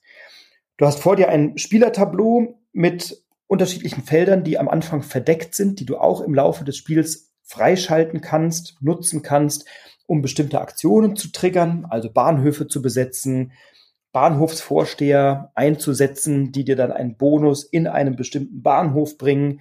Du möchtest gerne Ingenieure akquirieren, die dir dann helfen, mit einer kleinen Eisenbahn weiter nach vorne zu fahren, weil je weiter du mit deiner Eisenbahn bist, desto günstiger wird es, die Rinder in die entsprechenden Bahnhöfe zu liefern. Also du siehst schon, hier kommen eine Vielzahl von Mechanismen zusammen. Und auch dieses Spiel, das würde ich nicht mehr als Gateway-Spiel bezeichnen. Das ist schon ein Spiel, das, da, da braucht schon jemand ein bisschen Spielererfahrung. Also da reicht es nicht, wenn du jetzt sagst, ja, aber ich habe schon mal Kniffel, Monopoly und Halma gespielt. Da brauchst du schon ein bisschen Erfahrung. Was lösen Figuren aus, wenn du sie hinsetzt, so ein Worker-Placement-Mechanismus, ähm, wobei du eben keine völlige Freiheit beim Platzieren hast, sondern diese Felder nach und nach aufbaust. Also du, hast so ein Worker Movement, die bewegen sich eben über das Feld und dann musst du dir auch überlegen, wo setze ich diese Felder hin und so. Also da hast du schon ein paar strategische und taktische Feinheiten, die du in diesem Spiel berücksichtigen darfst. Ähm, wenn du dich aber darauf einlässt, hast du ein wunderbares Spiel, was dich grübeln lässt, was dir Freude macht, ähm, wo du mit deinen Mitspielerinnen und Mitspielern in einem spannenden Wettstreit bist. Wer liefert zuerst, beziehungsweise wer liefert überhaupt wohin, wer kann sich auf dem Arbeitsmarkt zuerst zu guten Konditionen den Cowboy, die Handwerkerin oder den Ingenieur sichern, wer kann auf dem Rindermarkt zuschlagen und zu günstigen Preisen diese Rinder erwerben? Und äh, dadurch entsteht ein schöner Wettbewerb, es entsteht ein ja, immer wieder aufs Neue geformter Spielplan, der sich natürlich verändert. Du hast Gefahrenplättchen, die du noch umgehen kannst, Überflutungen und Steinschläge und Wüste und du hast Banditen, die du aus dem Spiel räumen kannst, um Kopfgeld zu kassieren. Also ein sehr schön verzahntes Spiel mit vielen Möglichkeiten, mit großartigen, ähm, mit einem großartigen Artwork auch, mit, mit einer schönen Komplexität aus meiner Sicht, nicht zu komplex, aber durchaus anspruchsvoll. Great Western Trail in der zweiten Edition erschienen. Ähm, es kommt jetzt im vierten Quartal, glaube ich, 2022, also diesen Jahres, eine Erweiterung raus, die ich auch schon vorbestellt habe. Ich glaube, Argentinien ist es dann mit neuen Optionen ähm, und, und äh, ja, eben wahrscheinlich neuen Rinderarten und neuen Gebäudeplättchen und so. Auf die freue ich mich sehr. Alexander Pfister, überhaupt ein Autor, ähm, der mit einem seiner vielen tollen Spiele in eine gut sortierte Spielesammlung gehört, wie eben auch viele weitere. Ähm, Wolfgang Warsch haben wir schon genannt, unter anderem beispielsweise, ähm, die aus meiner Sicht hier eine gute Berechtigung haben. Und deswegen Great Western Trail, wenn du es etwas anspruchsvoller, etwas komplexer magst, dann ist das eine gute Entscheidung.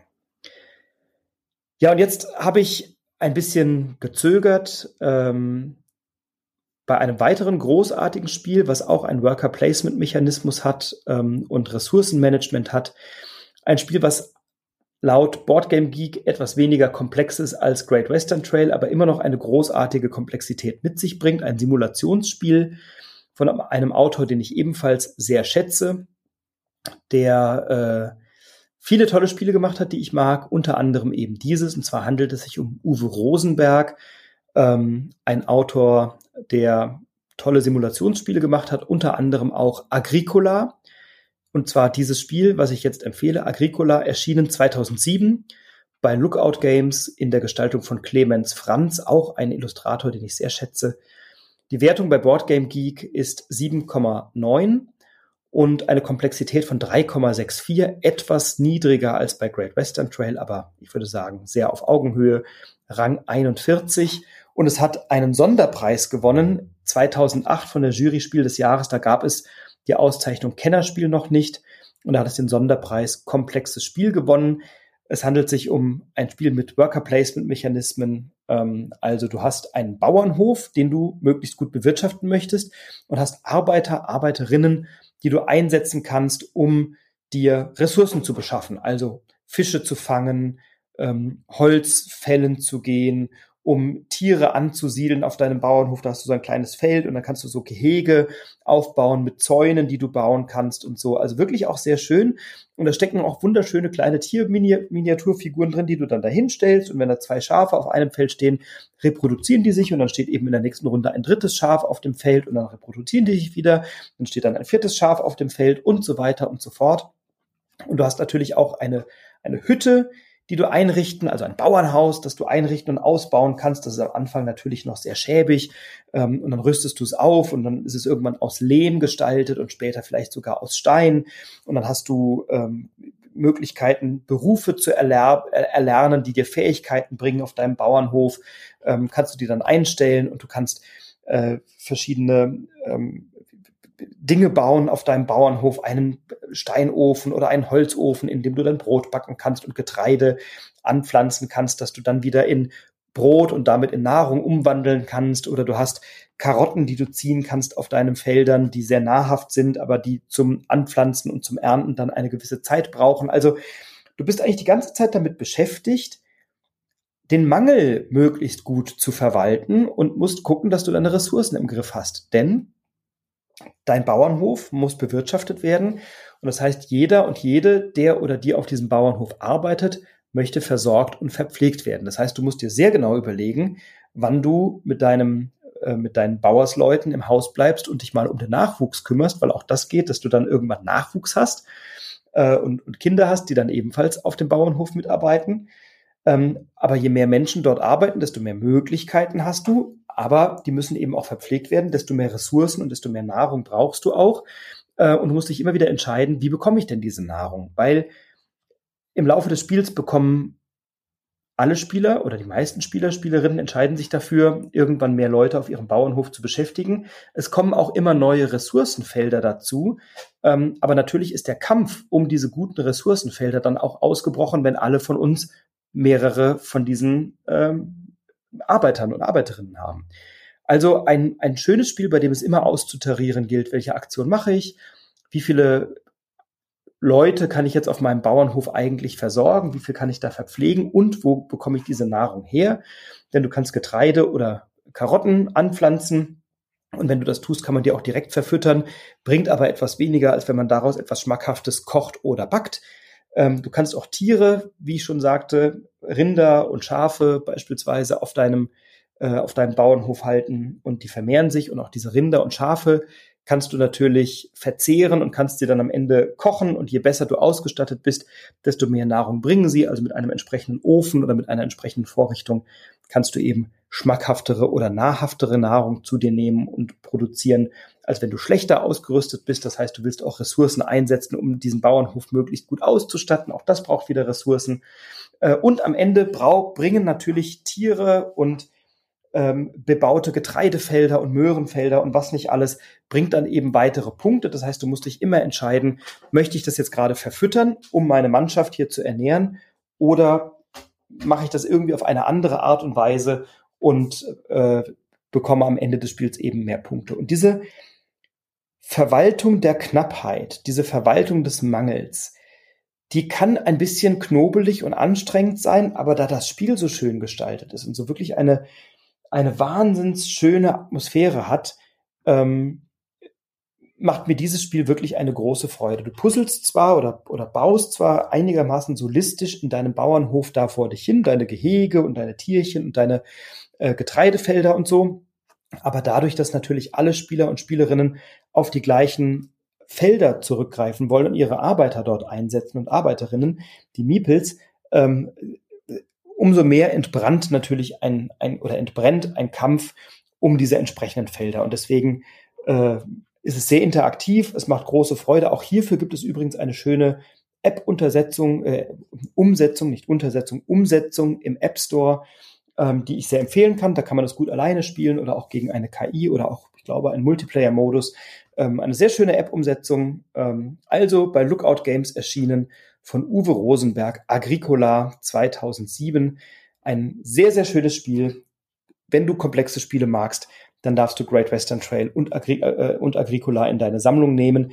Wenn du sagst, ich möchte mich dem Thema etwas nähern, dann fang gerne an mit die verlorenen Ruinen von Arnak. Ähm, das ist auf jeden Fall ein guter Einstieg.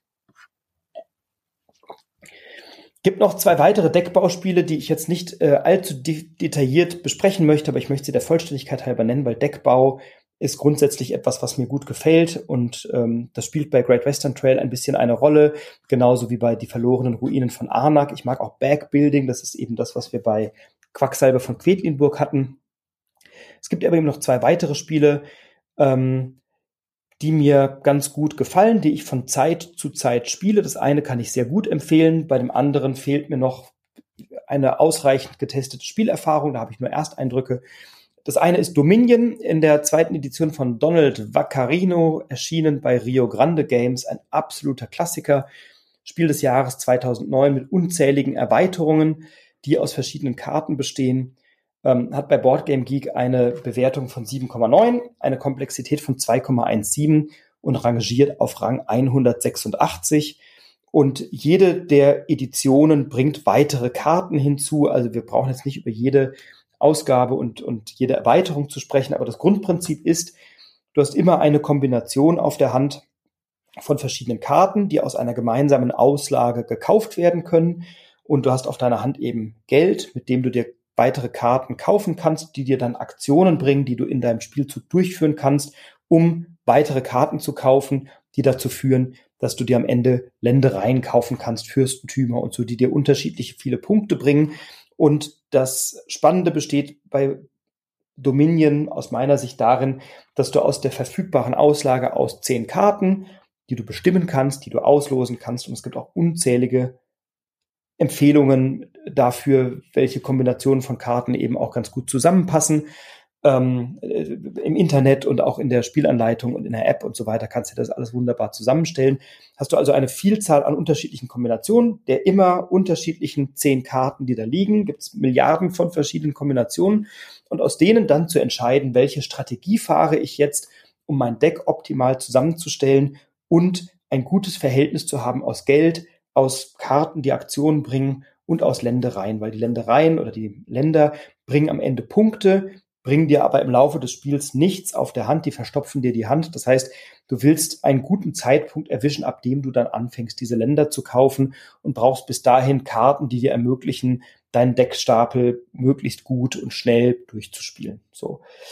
Ähm, ein Klassiker, den man durchaus haben kann. Ich mag ihn, ich spiele ihn gerne, aber mittlerweile kommen bei mir dann doch noch mehr andere Spiele auf den Tisch.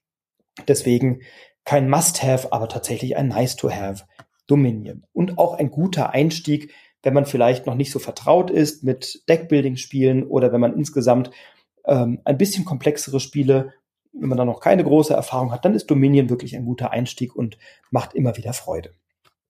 Das zweite, da habe ich wenig, ähm, wenig Erfahrung. Ich möchte es deswegen nur nennen, weil es tatsächlich sehr also ich habe es auf der App gespielt, ich habe ein, zwei Partien auch so gespielt. Ähm, äh, wir werden zu Deckbauspielen nochmal eine eigene Folge machen. Ähm, und was du dir sicherlich mal angucken kannst und was deutlich mehr Spaß macht aus meiner Sicht als Dominion, ist Aeons End. Aeons End ist empfohlen zum Kennerspiel 2021. Ähm, es ist ein kooperatives Spiel, bei dem du ein Deck dir zusammenstellst und ein Kartenmanagement betreibst, um Bösewichte gemeinschaftlich zu besiegen. Ähm, Wertung bei Boardgame Geek 8,0, Komplexität 2,79, rangiert auf Rang 69, von Jenny Iglesias, Nick Little und Kevin Riley entwickelt, bei Pegasus Spiele in Deutschland erschienen ähm, und eben auch in einer tollen App-Umsetzung verfügbar. Ich glaube, ich werde mal eine eigene Folge machen zu App-Umsetzungen, da kann ich ein bisschen was zu erzählen. Ähm, und Aeons End, ja, ein schönes Deckbauspiel. Du besiegst kooperativ Bösewichte, versuchst möglichst viel ähm, sozusagen Punkte oder Mana dir zu erspielen, um dir bessere und neuere Karten zu kaufen, die du in dein Deck packst, was du Runde für Runde durchspielst, um Bösewichten möglichst schnell möglichst viele Punkte zuzufügen, um am Ende zu triumphieren. Ähm, viel tiefer kann ich noch nicht reingehen, weil mir noch die Erfahrung fehlt der unterschiedlichen Kombinationsmöglichkeiten. Ähm, aber dazu werden wir sicherlich mal die eine oder andere Folge machen können. Dann ein Spiel, was bei uns sehr oft auf den Tisch kommt.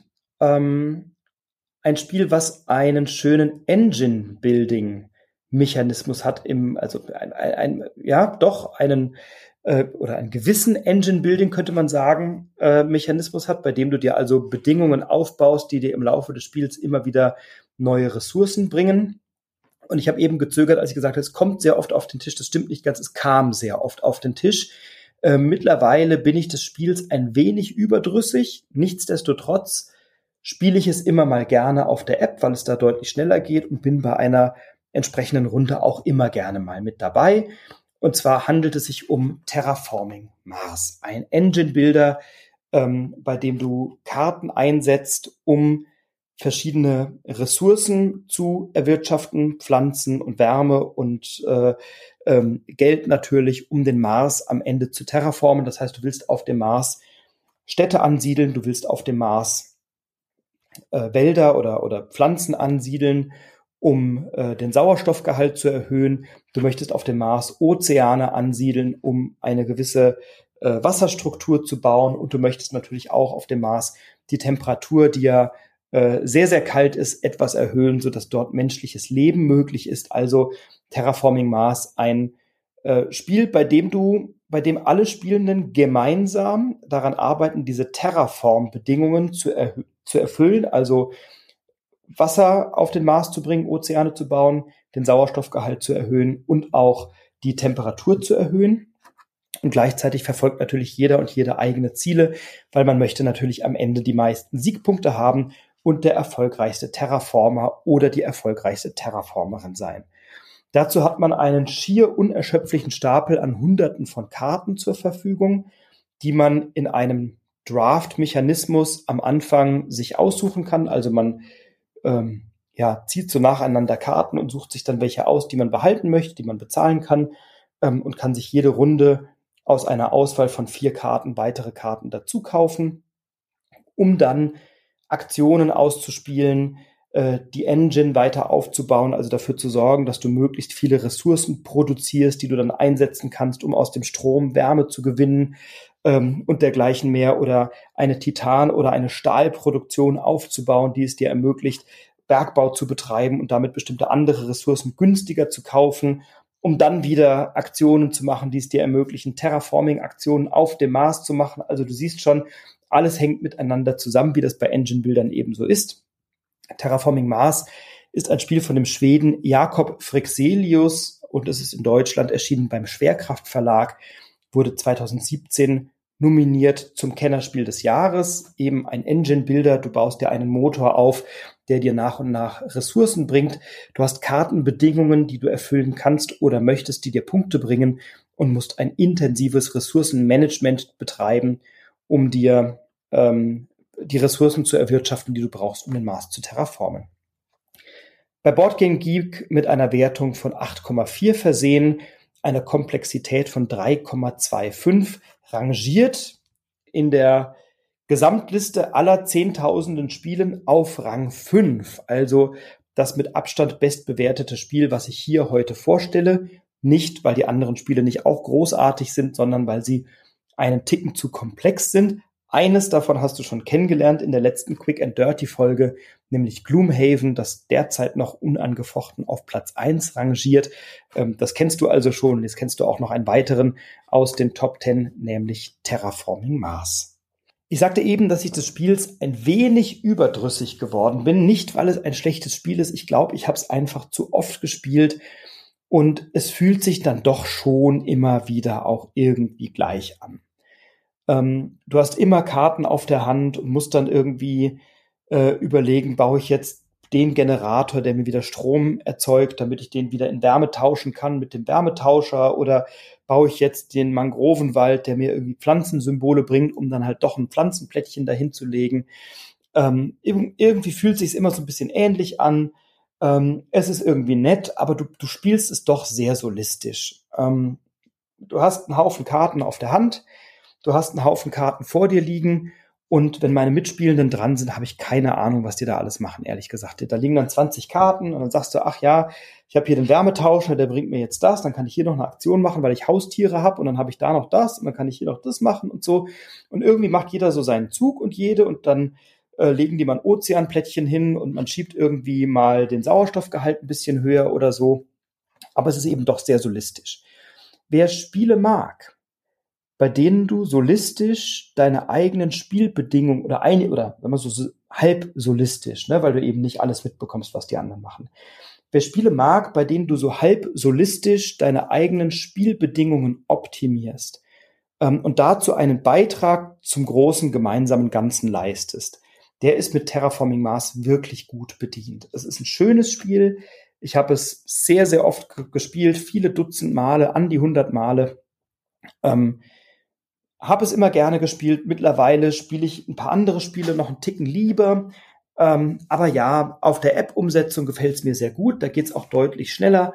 Ähm, und wenn ich in der richtigen Runde bin und jemand sagt, komm, lass uns eine Runde Terraforming Mars spielen, äh, wenn ich mich nicht mit irgendeiner anderen coolen Alternative durchsetzen kann, bin ich da auch gerne bei einer Runde dabei. Aber wie gesagt, wenn du es mal ein, ein, paar Mal häufiger gespielt hast, ähm, dann hat es sich vielleicht auch irgendwann abgenutzt. Aber hey, das muss ja auch ein Spiel erstmal bringen, dass man es irgendwie 100 Mal spielt oder äh, paar, paar 90, paar 80 Mal, was weiß ich, ähm, gespielt hat. Ich könnte jetzt nachschauen, aber es war auf jeden Fall sehr, sehr oft. Ähm, das muss ein Spiel auch erstmal bringen und dann sind es doch ganz gut angelegte 50 Euro oder was es auch immer kostet. Es gibt zu dem Spiel mittlerweile eine ganze Reihe von Erweiterungen. Eine davon ähm, möchte ich positiv erwähnen, die anderen braucht es aus meiner Sicht nicht. Äh, und zwar die Präludium-Erweiterung. Die gefällt mir sehr gut.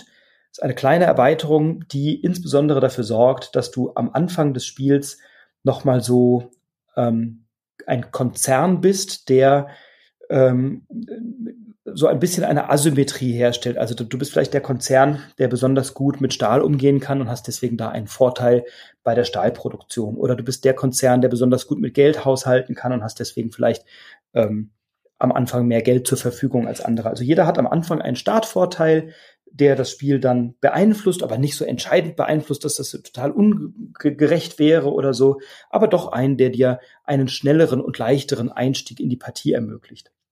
Und zusätzlich hast du eine Auswahl von vier äh, Karten, von denen du zwei nehmen kannst, die dir am Anfang nochmal so einen Booster bringen und entweder die erste Entwicklung dir günstiger finanzieren oder du darfst zusätzliche Karten ziehen oder kriegst ein paar Ressourcen gesponsert oder sowas. Also auch da hast du dann am Anfang schon mal deine Engine, deinen Motor ein bisschen aufgebaut ähm, und kommst schneller in die Partie und es ist eben nicht ganz so fitzelig, sonst sind die ersten zwei, drei, vier Runden dann doch oft sehr, naja, jetzt habe ich ein bisschen Geld, jetzt spiele ich eine Karte, jetzt ist der nächste dran oder die nächste äh, und dann dauert das und ist ein bisschen zäh der Einstieg und die Präludium-Erweiterung macht den Einstieg doch geschmeidiger. Also Terraforming Mars, ein Spiel, was man durchaus in einer gut sortierten Spielesammlung erwarten darf. Rang 5 bei Board Game Geek, ein sehr schönes, etwas solistisches Spiel mit einem semi-kooperativen Anteil, weil alle gemeinsam den Mars eben äh, gemeinsam terraformen. Ein Spiel, was so in die Kategorie Set Collection gehört, Tableau Building, also auch, ich würde nicht sagen Engine Building, das würde zu weit gehen, aber du hast ein Tableau vor dir, auf dem du möglichst gute Sets und Kombinationen von Karten ausspielst, die dann wieder miteinander interagieren, ist das Kennerspiel des Jahres 2019 und auch Gewinner des Deutschen Spielepreises im gleichen Jahr ähm, von Stonemeyer Games in Deutschland bei Feuerland erschienen. Von Elizabeth Hargrave das Spiel Flügelschlag 2019. Ein Spiel, was bei Boardgame Geek eine Wertung von 8,1 erzielt, bei einer Komplexität von 2,45 und auf Rang 24 rangiert, also auch sehr weit oben. Ähm, und am Anfang habe ich dieses Spiel vollkommen rechts und links liegen lassen. Ich hatte das immer in der Hand, das hat schon eine schöne Zeichnung vorne drauf oder eine schöne Grafik vorne drauf. Ähm, so ein Vogel in so Pastellfarben mit viel Lila und viel Türkis und Blautönen und so. Und ich hatte das immer in der Hand und dachte, na, da ist aber jemand kräftig durch, die, durch den Pastellkasten gegangen. Ähm, und irgendwie sah es für mich immer aus wie so ein Lernspiel oder so. Ähm, dann habe ich es umgedreht und auf der Rückseite waren auch sehr schöne pastellige Spielertableaus zu sehen mit ganz vielen Karten und auf jeder Karte war einfach nur ein anderer Vogel abgebildet. Äh, und dann lagen da noch so ein paar Kunststoffeier dabei und dann habe ich dann, na, herzlichen Glückwunsch. Ähm, jetzt werde ich hier zum Vogelkundler ausgebildet. Äh, und dann habe ich gedacht, da kann ich auch den Kosmos Vogelführer lesen oder so. Also das waren meine ähm, völlig falschen und ungerechtfertigten Vorurteile, die man ja manchmal hat, wenn man ein Spiel in der Hand hat. Glücklicherweise hat mein guter Freund Nikolai, dieses Spiel mal mit seinen Nachbarn gespielt, es sich dann ausgeliehen und gesagt, komm, wir spielen das nicht. Ich sage, ey, ich spiele jetzt nicht ein Vogelspiel, willst du mich verarschen? Ähm, und dann haben wir das tatsächlich zu dritt oder viert gespielt. Es hat mir wahnsinnig gut gefallen und danach hat sowohl er es sich gekauft, ich habe es mir gekauft und natürlich auch gleich die dazu passenden Erweiterungen. Denn Flügelschlag ist wirklich ein ganz großer Wurf. Ähm, ein schönes Spiel, wenn du jemanden in den gehobeneren Komplexitätsspielegrad einführen möchtest. Also wenn jemand Spiele kennt und gewohnt ist und du dann aber mit einem etwas ja, komplexeren Kennerspiel aufwarten möchtest, dann ist Flügelschlag wirklich ein gutes Spiel.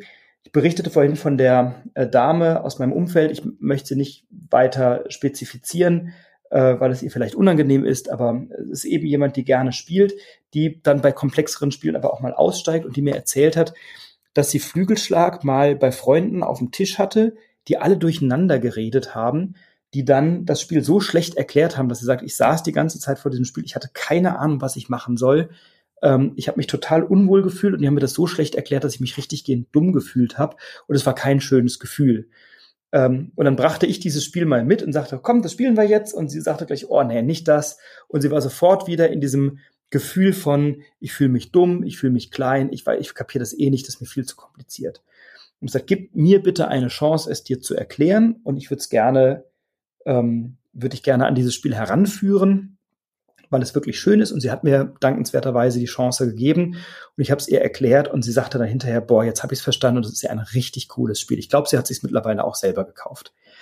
Bei Flügelschlag geht es am Ende darum, möglichst viele Siegpunkte zu bekommen, indem du Vögel in deinem ähm, ja, Reservat sozusagen anlockst. Du hast drei verschiedene Geländetypen, ähm, Wald, Wiese und glaube Sumpfgebiet oder Flussgebiet oder Fl Flusslandschaft oder sowas. Ähm, und in jedem dieser Gebiete können unterschiedliche Vögel angesiedelt werden. Diese Vögel kommen auf einem immens großen Kartenstapel daher, von denen immer drei offen ausliegen und alle anderen verdeckt sind.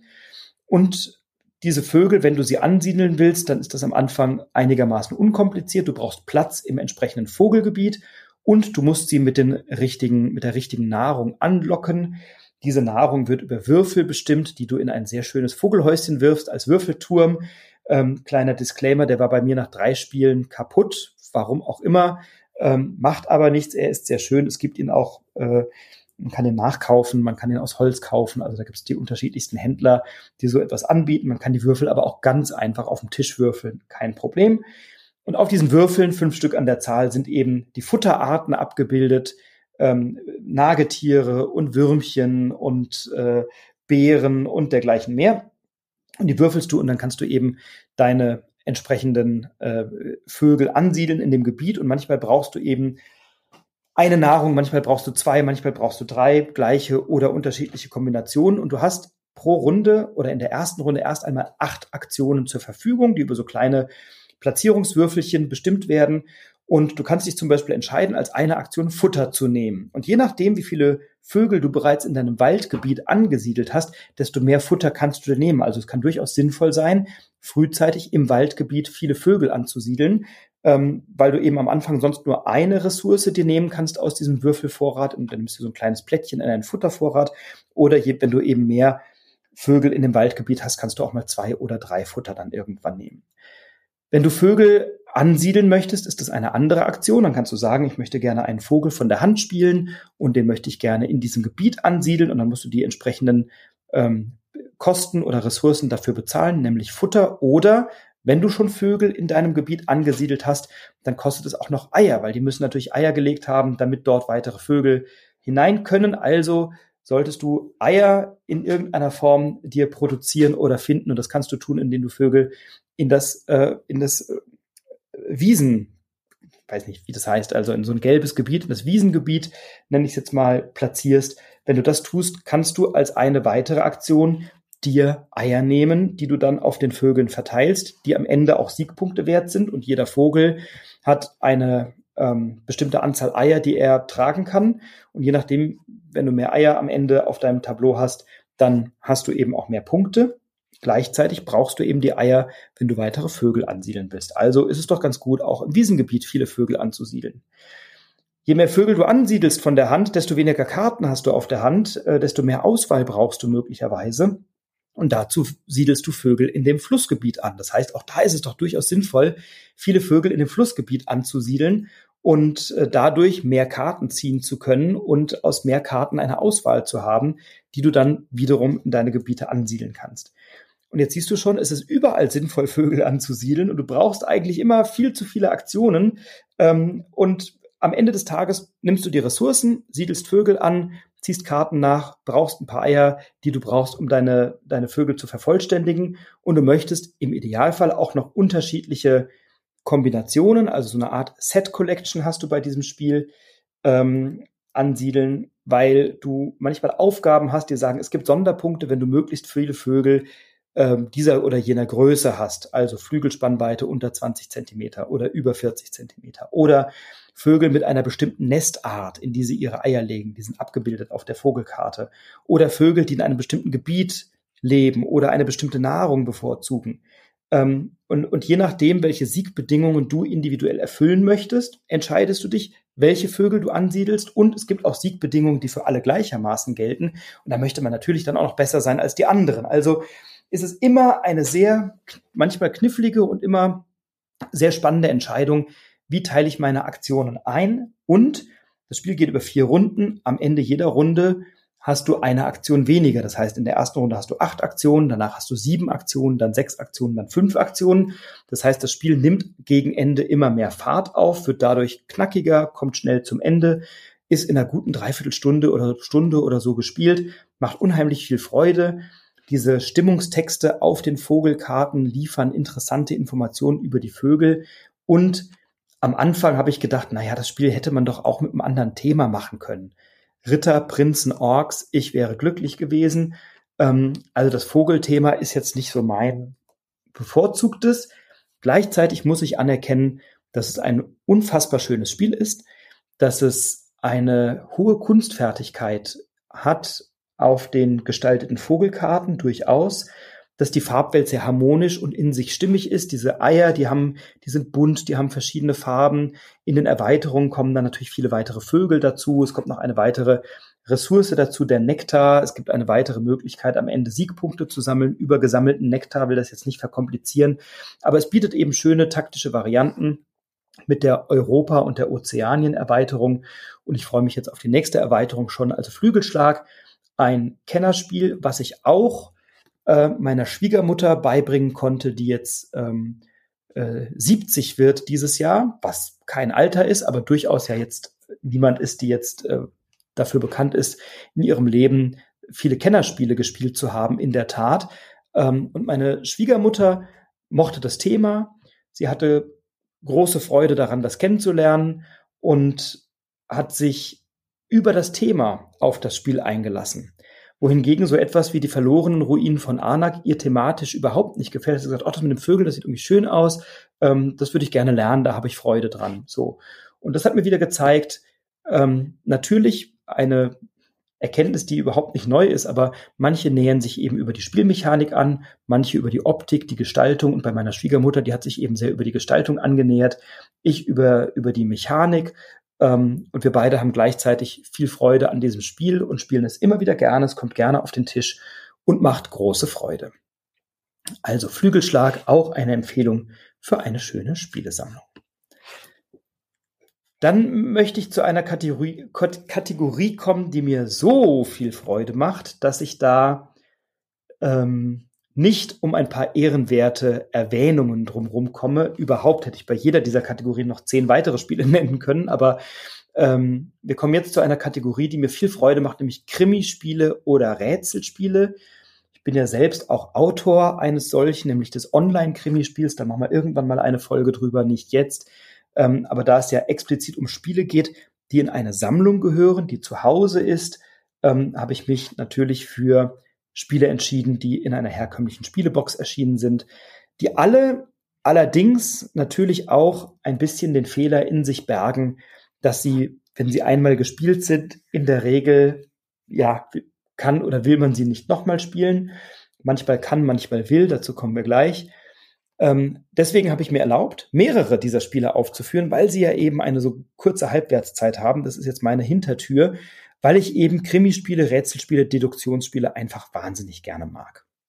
Und eine Reihe, ähm, die sehr bekannt ist, die eine großartige Arbeit geleistet hat, die dieses Spielgenre komplett neu geprägt und definiert hat, Vorreiter war ähm, für dieses komplette Spiel dieser Rätselreihe, vielleicht nicht die, komplett, aber doch für diese Art, ist die Reihe von Inka und Markus Brandt im Kosmos Verlag erschienen, die Exit-Reihe. Die kennst du möglicherweise. Du hast ein Spiel äh, mit einem Thema, ähm, wo du aus einer Hütte, aus einer Burg fliehen musst, wo du den Ausgang finden musst ähm, und dann ein, ein kleines Heftchen vor dir hast und in diesem Heftchen hast du Rätsel und Aufgaben und Knobeleien und musst was zerschneiden und was basteln und was zusammenfalten. Ähm, und ich hätte mal recherchieren müssen, wie viele Spiele in dieser Reihe schon erschienen sind. Es sind ganz, ganz viele. Ähm, und die Exit-Reihe ist äh, zum Spiel des Jahres 2017 gekürt worden und eben gleich die ganze Reihe, weil es nämlich tatsächlich so ist, dass wenn du ein solches Spiel einmal gespielt hast, dann ist es unwiederbringlich zerstört, zerschnitten, verfaltet, verformt und liegt in Einzelteilen vor dir und wandert nach dem Spielen ins Altpapier.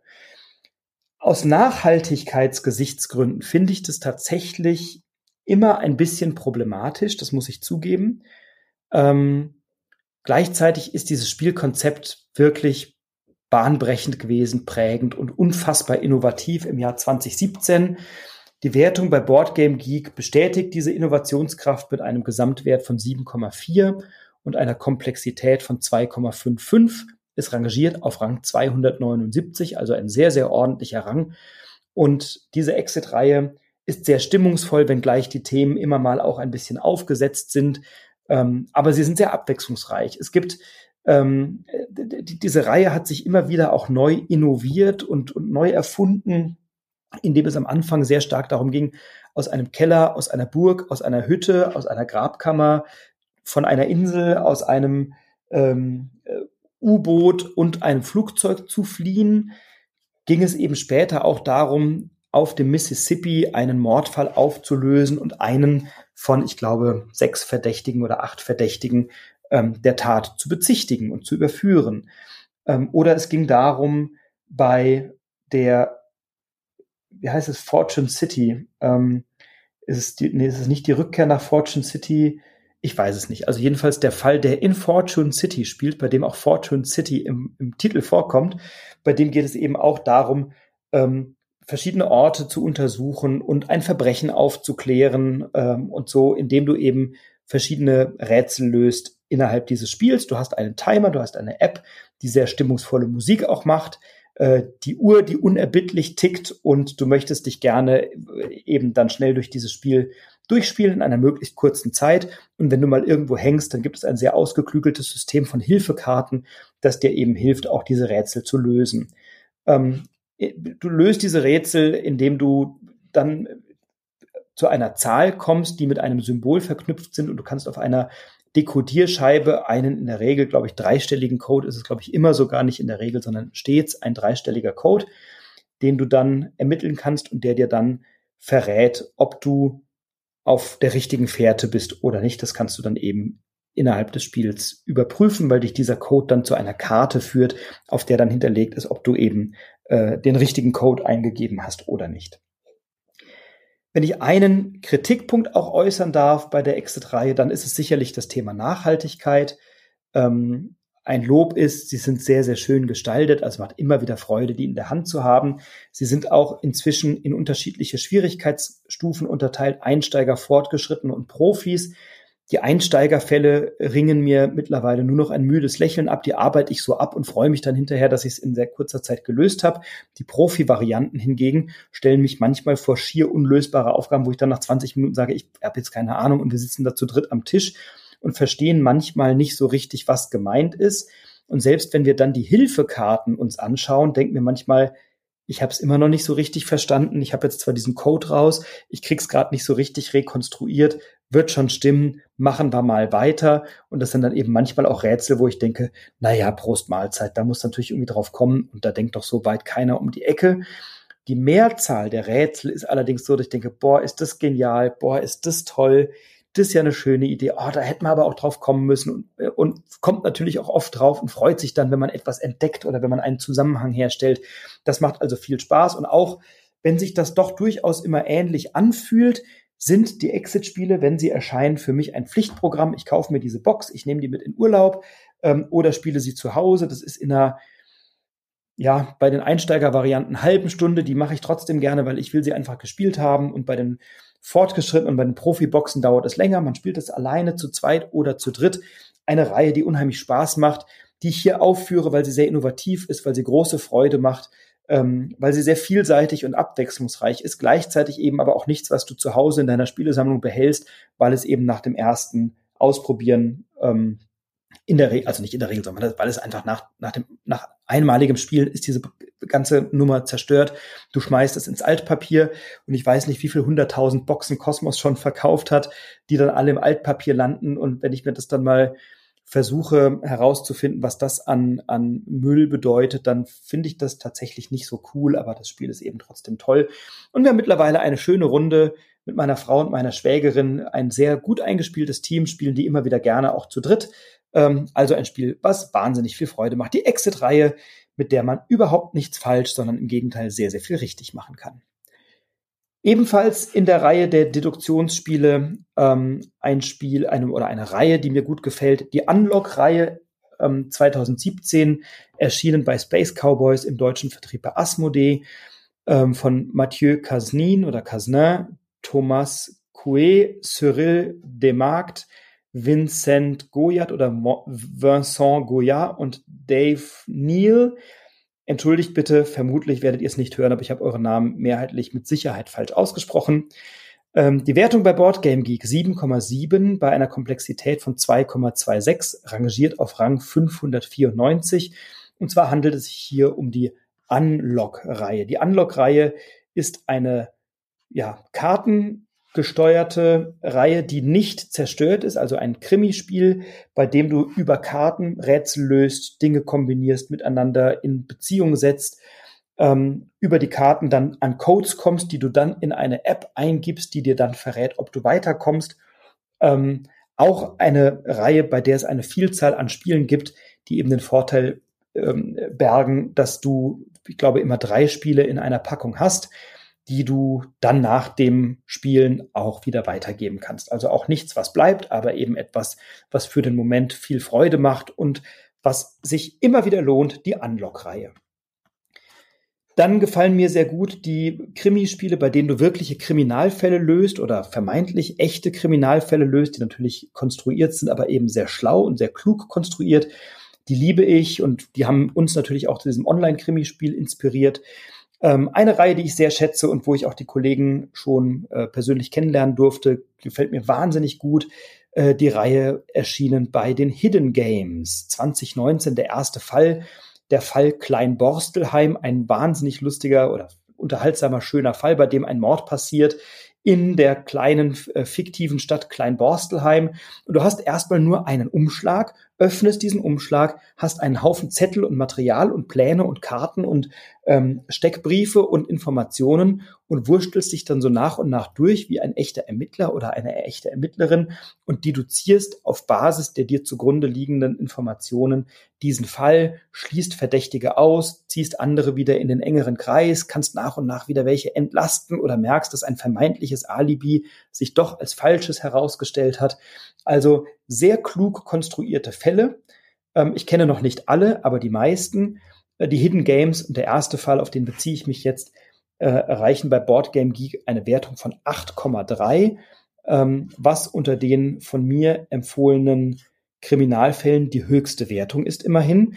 Eine Komplexität von 2,64 rangieren dennoch nur auf Rang 3026, was möglicherweise auch damit zu tun hat, dass sich diese Bewertungen ja auf viele verschiedene Fälle verteilen und man vielleicht den einen Fall besser als den anderen findet. Aber eine unheimlich schöne Reihe, Und ich durfte Rike und Fridolin, zwei der Verantwortlichen der Hidden Industries GmbH, so heißt nämlich dieser Verlag oder diese Firma, die diese Produkte vertreibt, die durfte ich persönlich kennenlernen und die haben in Hamburg ähm, auch Escape-Räume, also Live-Escape-Räume, unter anderem auf einem Schiff. Großartige Arbeit wird dort geleistet und die Hidden Games eine unbedingte Empfehlung, wenn du gerne Kriminalfälle löst und da etwas deduzieren möchtest. Genauso wie die Fälle von It Venture oder ID Venture. Da ist der erste Fall zu nennen Feuer in Adlerstein, 2018 erschienen im ID Venture oder It Venture Verlag. Ähm, Alexander Krüss und Georgil Schugol zeichnen dafür verantwortlich. Die Wertung bei Boardgame Geeks ist 7,7, die Komplexität liegt bei 2,5 und der Rang 3150. Auch eine wirklich tolle Reihe, wie viele andere auch. Es wird irgendwann in absehbarer Zeit, weil ich in diesen Rätsel und Krimi- und Deduktionsspielen doch wahnsinnig viele kenne und einen sehr guten Überblick habe, werden wir dazu mal eine eigene Folge machen. Das sind auch Spiele, die ich mit am meisten und am liebsten spiele und ich habe jetzt hier mehrere aufgeführt, damit du eine Auswahl hast, weil sie eben danach in der Regel auch zerstört sind. Nicht zerstört oder also zerstört sind sie nicht. Sowohl die Hidden Games als auch die Adventure-Fälle kannst du danach weitergeben. Die sind nicht zerstört, wenn du das Spielmaterial nicht beschreibst, natürlich. Ähm, aber du willst dir nicht nochmal spielen, weil du kennst ja die Lösung schon.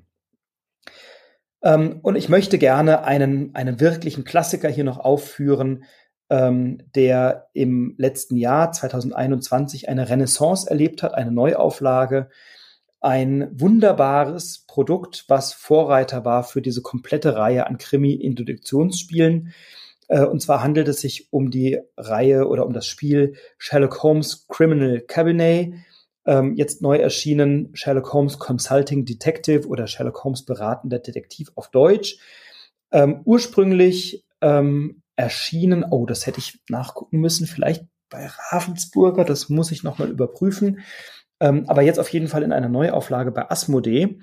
Ähm, nämlich die Themse-Morde und andere Fälle hat 1982 ist es auf den Markt gekommen, wurde Spiel des Jahres 1985 Neuauflage eben 2021 bei Asmodee und die Autoren sind Raymond Edwards, Susanne Goldberg und Gary Grady.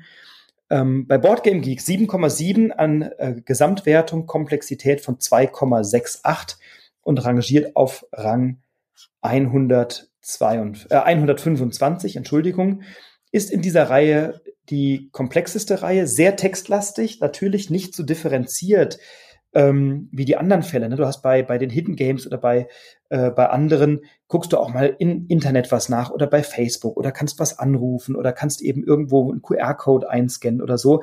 Das gab es natürlich 1982 noch nicht und ich bin wahnsinnig froh und dankbar, dass das bei diesem wunderbaren Spiel auch heute noch nicht möglich ist, weil es dadurch sich sehr klassisch und sehr traditionell anfühlt. Äh, man kann es sehr gut auch solo spielen, wie alle diese anderen Spiele auch. Und ähm, bei Sherlock Holmes hast du wenig Komponenten. Du hast ein Büchlein, in dem ist der Fall beschrieben. Du hast eine Übersicht, du hast ein Telefonbuch und einen Stadtplan und kannst diesen Stadtplan nutzen, um dir zu überlegen, wen möchte ich denn besuchen und dann in einem Büchlein nachschlagen. Wenn du diese Person besuchst, dann hat sie eine bestimmte Codierung und du kannst unter dieser Codierung dann in dem Büchlein herausfinden, ob du eine brauchbare Zeugenaussage oder eine valide Information bekommst oder eben nicht. Du hast eine Tageszeitung zur Verfügung, der äh, äh, oh Gott, was ist es denn, der Times, glaube ich, oder so etwas in der Art. Also spielst mitten in London und bist sozusagen äh, ein Weggefährte von Sherlock Holmes und bist, gehörst zu einer Gruppe Studenten, die eben Sherlock Holmes zuarbeiten. Und deswegen fühlt sich das sehr klassisch an. man fühlt sich auch ein bisschen wie Sherlock Holmes. Ich spiele die tatsächlich, habe die gerne gespielt, alleine, aber auch in kleineren Gruppen. Wenn du das mit zwei, drei, vier Leuten spielst, dann brauchst du schon jemanden, der gerne auch gut vorlesen kann, weil du eine Wahnsinnstextmenge hast und viele Informationen aus Texten beziehst, die du dir dann auch notieren musst und dann diskutieren willst. Das macht es etwas länger, aber wenn du das alleine spielst, ist das ein ganz großes Vergnügen. Ähm, ich äh, zelebriere das tatsächlich ganz gerne, schenke mir dazu einen guten Whisky ein oder einen schönen Tee und habe was, hab eine Kleinigkeit zu essen und mache mir dann auch gerne ein bisschen ein schummeriges Licht an äh, und setze mich dann dahin und falte mal die Times auf und, äh, und lese in dem Buch und fühle mich dann ein bisschen wie Sherlock Holmes ähm, und genieße das sehr, weil auch die Sprache sehr schön ist, weil die Welt wahnsinnig äh, schön beschrieben ist, weil die Charaktere alle eine eigene Sprache haben. Ähm, du liebgewonnene Figuren aus dem Sherlock Holmes Universum, das ich liebe und schätze, als Krimi-Fan wieder triffst und ein Teil dieser Welt wirst. Und deswegen ein schöner Klassiker und eben auch das erste Spiel dieser Gattung, was 1982 erschienen ist und eben 85 auch sehr zu Recht ausgezeichnet wurde als Spiel des Jahres. Und ich habe diese alte Fassung gespielt, natürlich aus den 80ern mit einem sehr guten Freund von mir, der ebenfalls ein, ein Sherlock Holmes-Fan ist. Und wir haben das zu zweit sehr genossen und zelebriert. Und jetzt habe ich mir auch die Neuauflage noch gegönnt, die nochmal etwas schöner gestaltet ist, moderner daherkommt, eben von Asmodee. Also ein ganz großartiges Stück Zeitgeschichte ähm, aus der Spielehistorie, ein altes Spiel, das nichts an Aktualität verloren hat und immer noch sehr viel Vergnügen bereitet. Dann kommen wir zu einer Kategorie, äh, die ebenfalls sehr viel Freude macht, nämlich die Kategorie Partyspiele oder Kommunikationsspiele. Und diese Kategorie werde ich dir in der nächsten Folge dieses Broadcasts vorstellen, denn wir haben jetzt doch schon einiges heute besprochen und deswegen wird es in der nächsten Folge weitergehen mit Partyspielen und Kommunikationsspielen.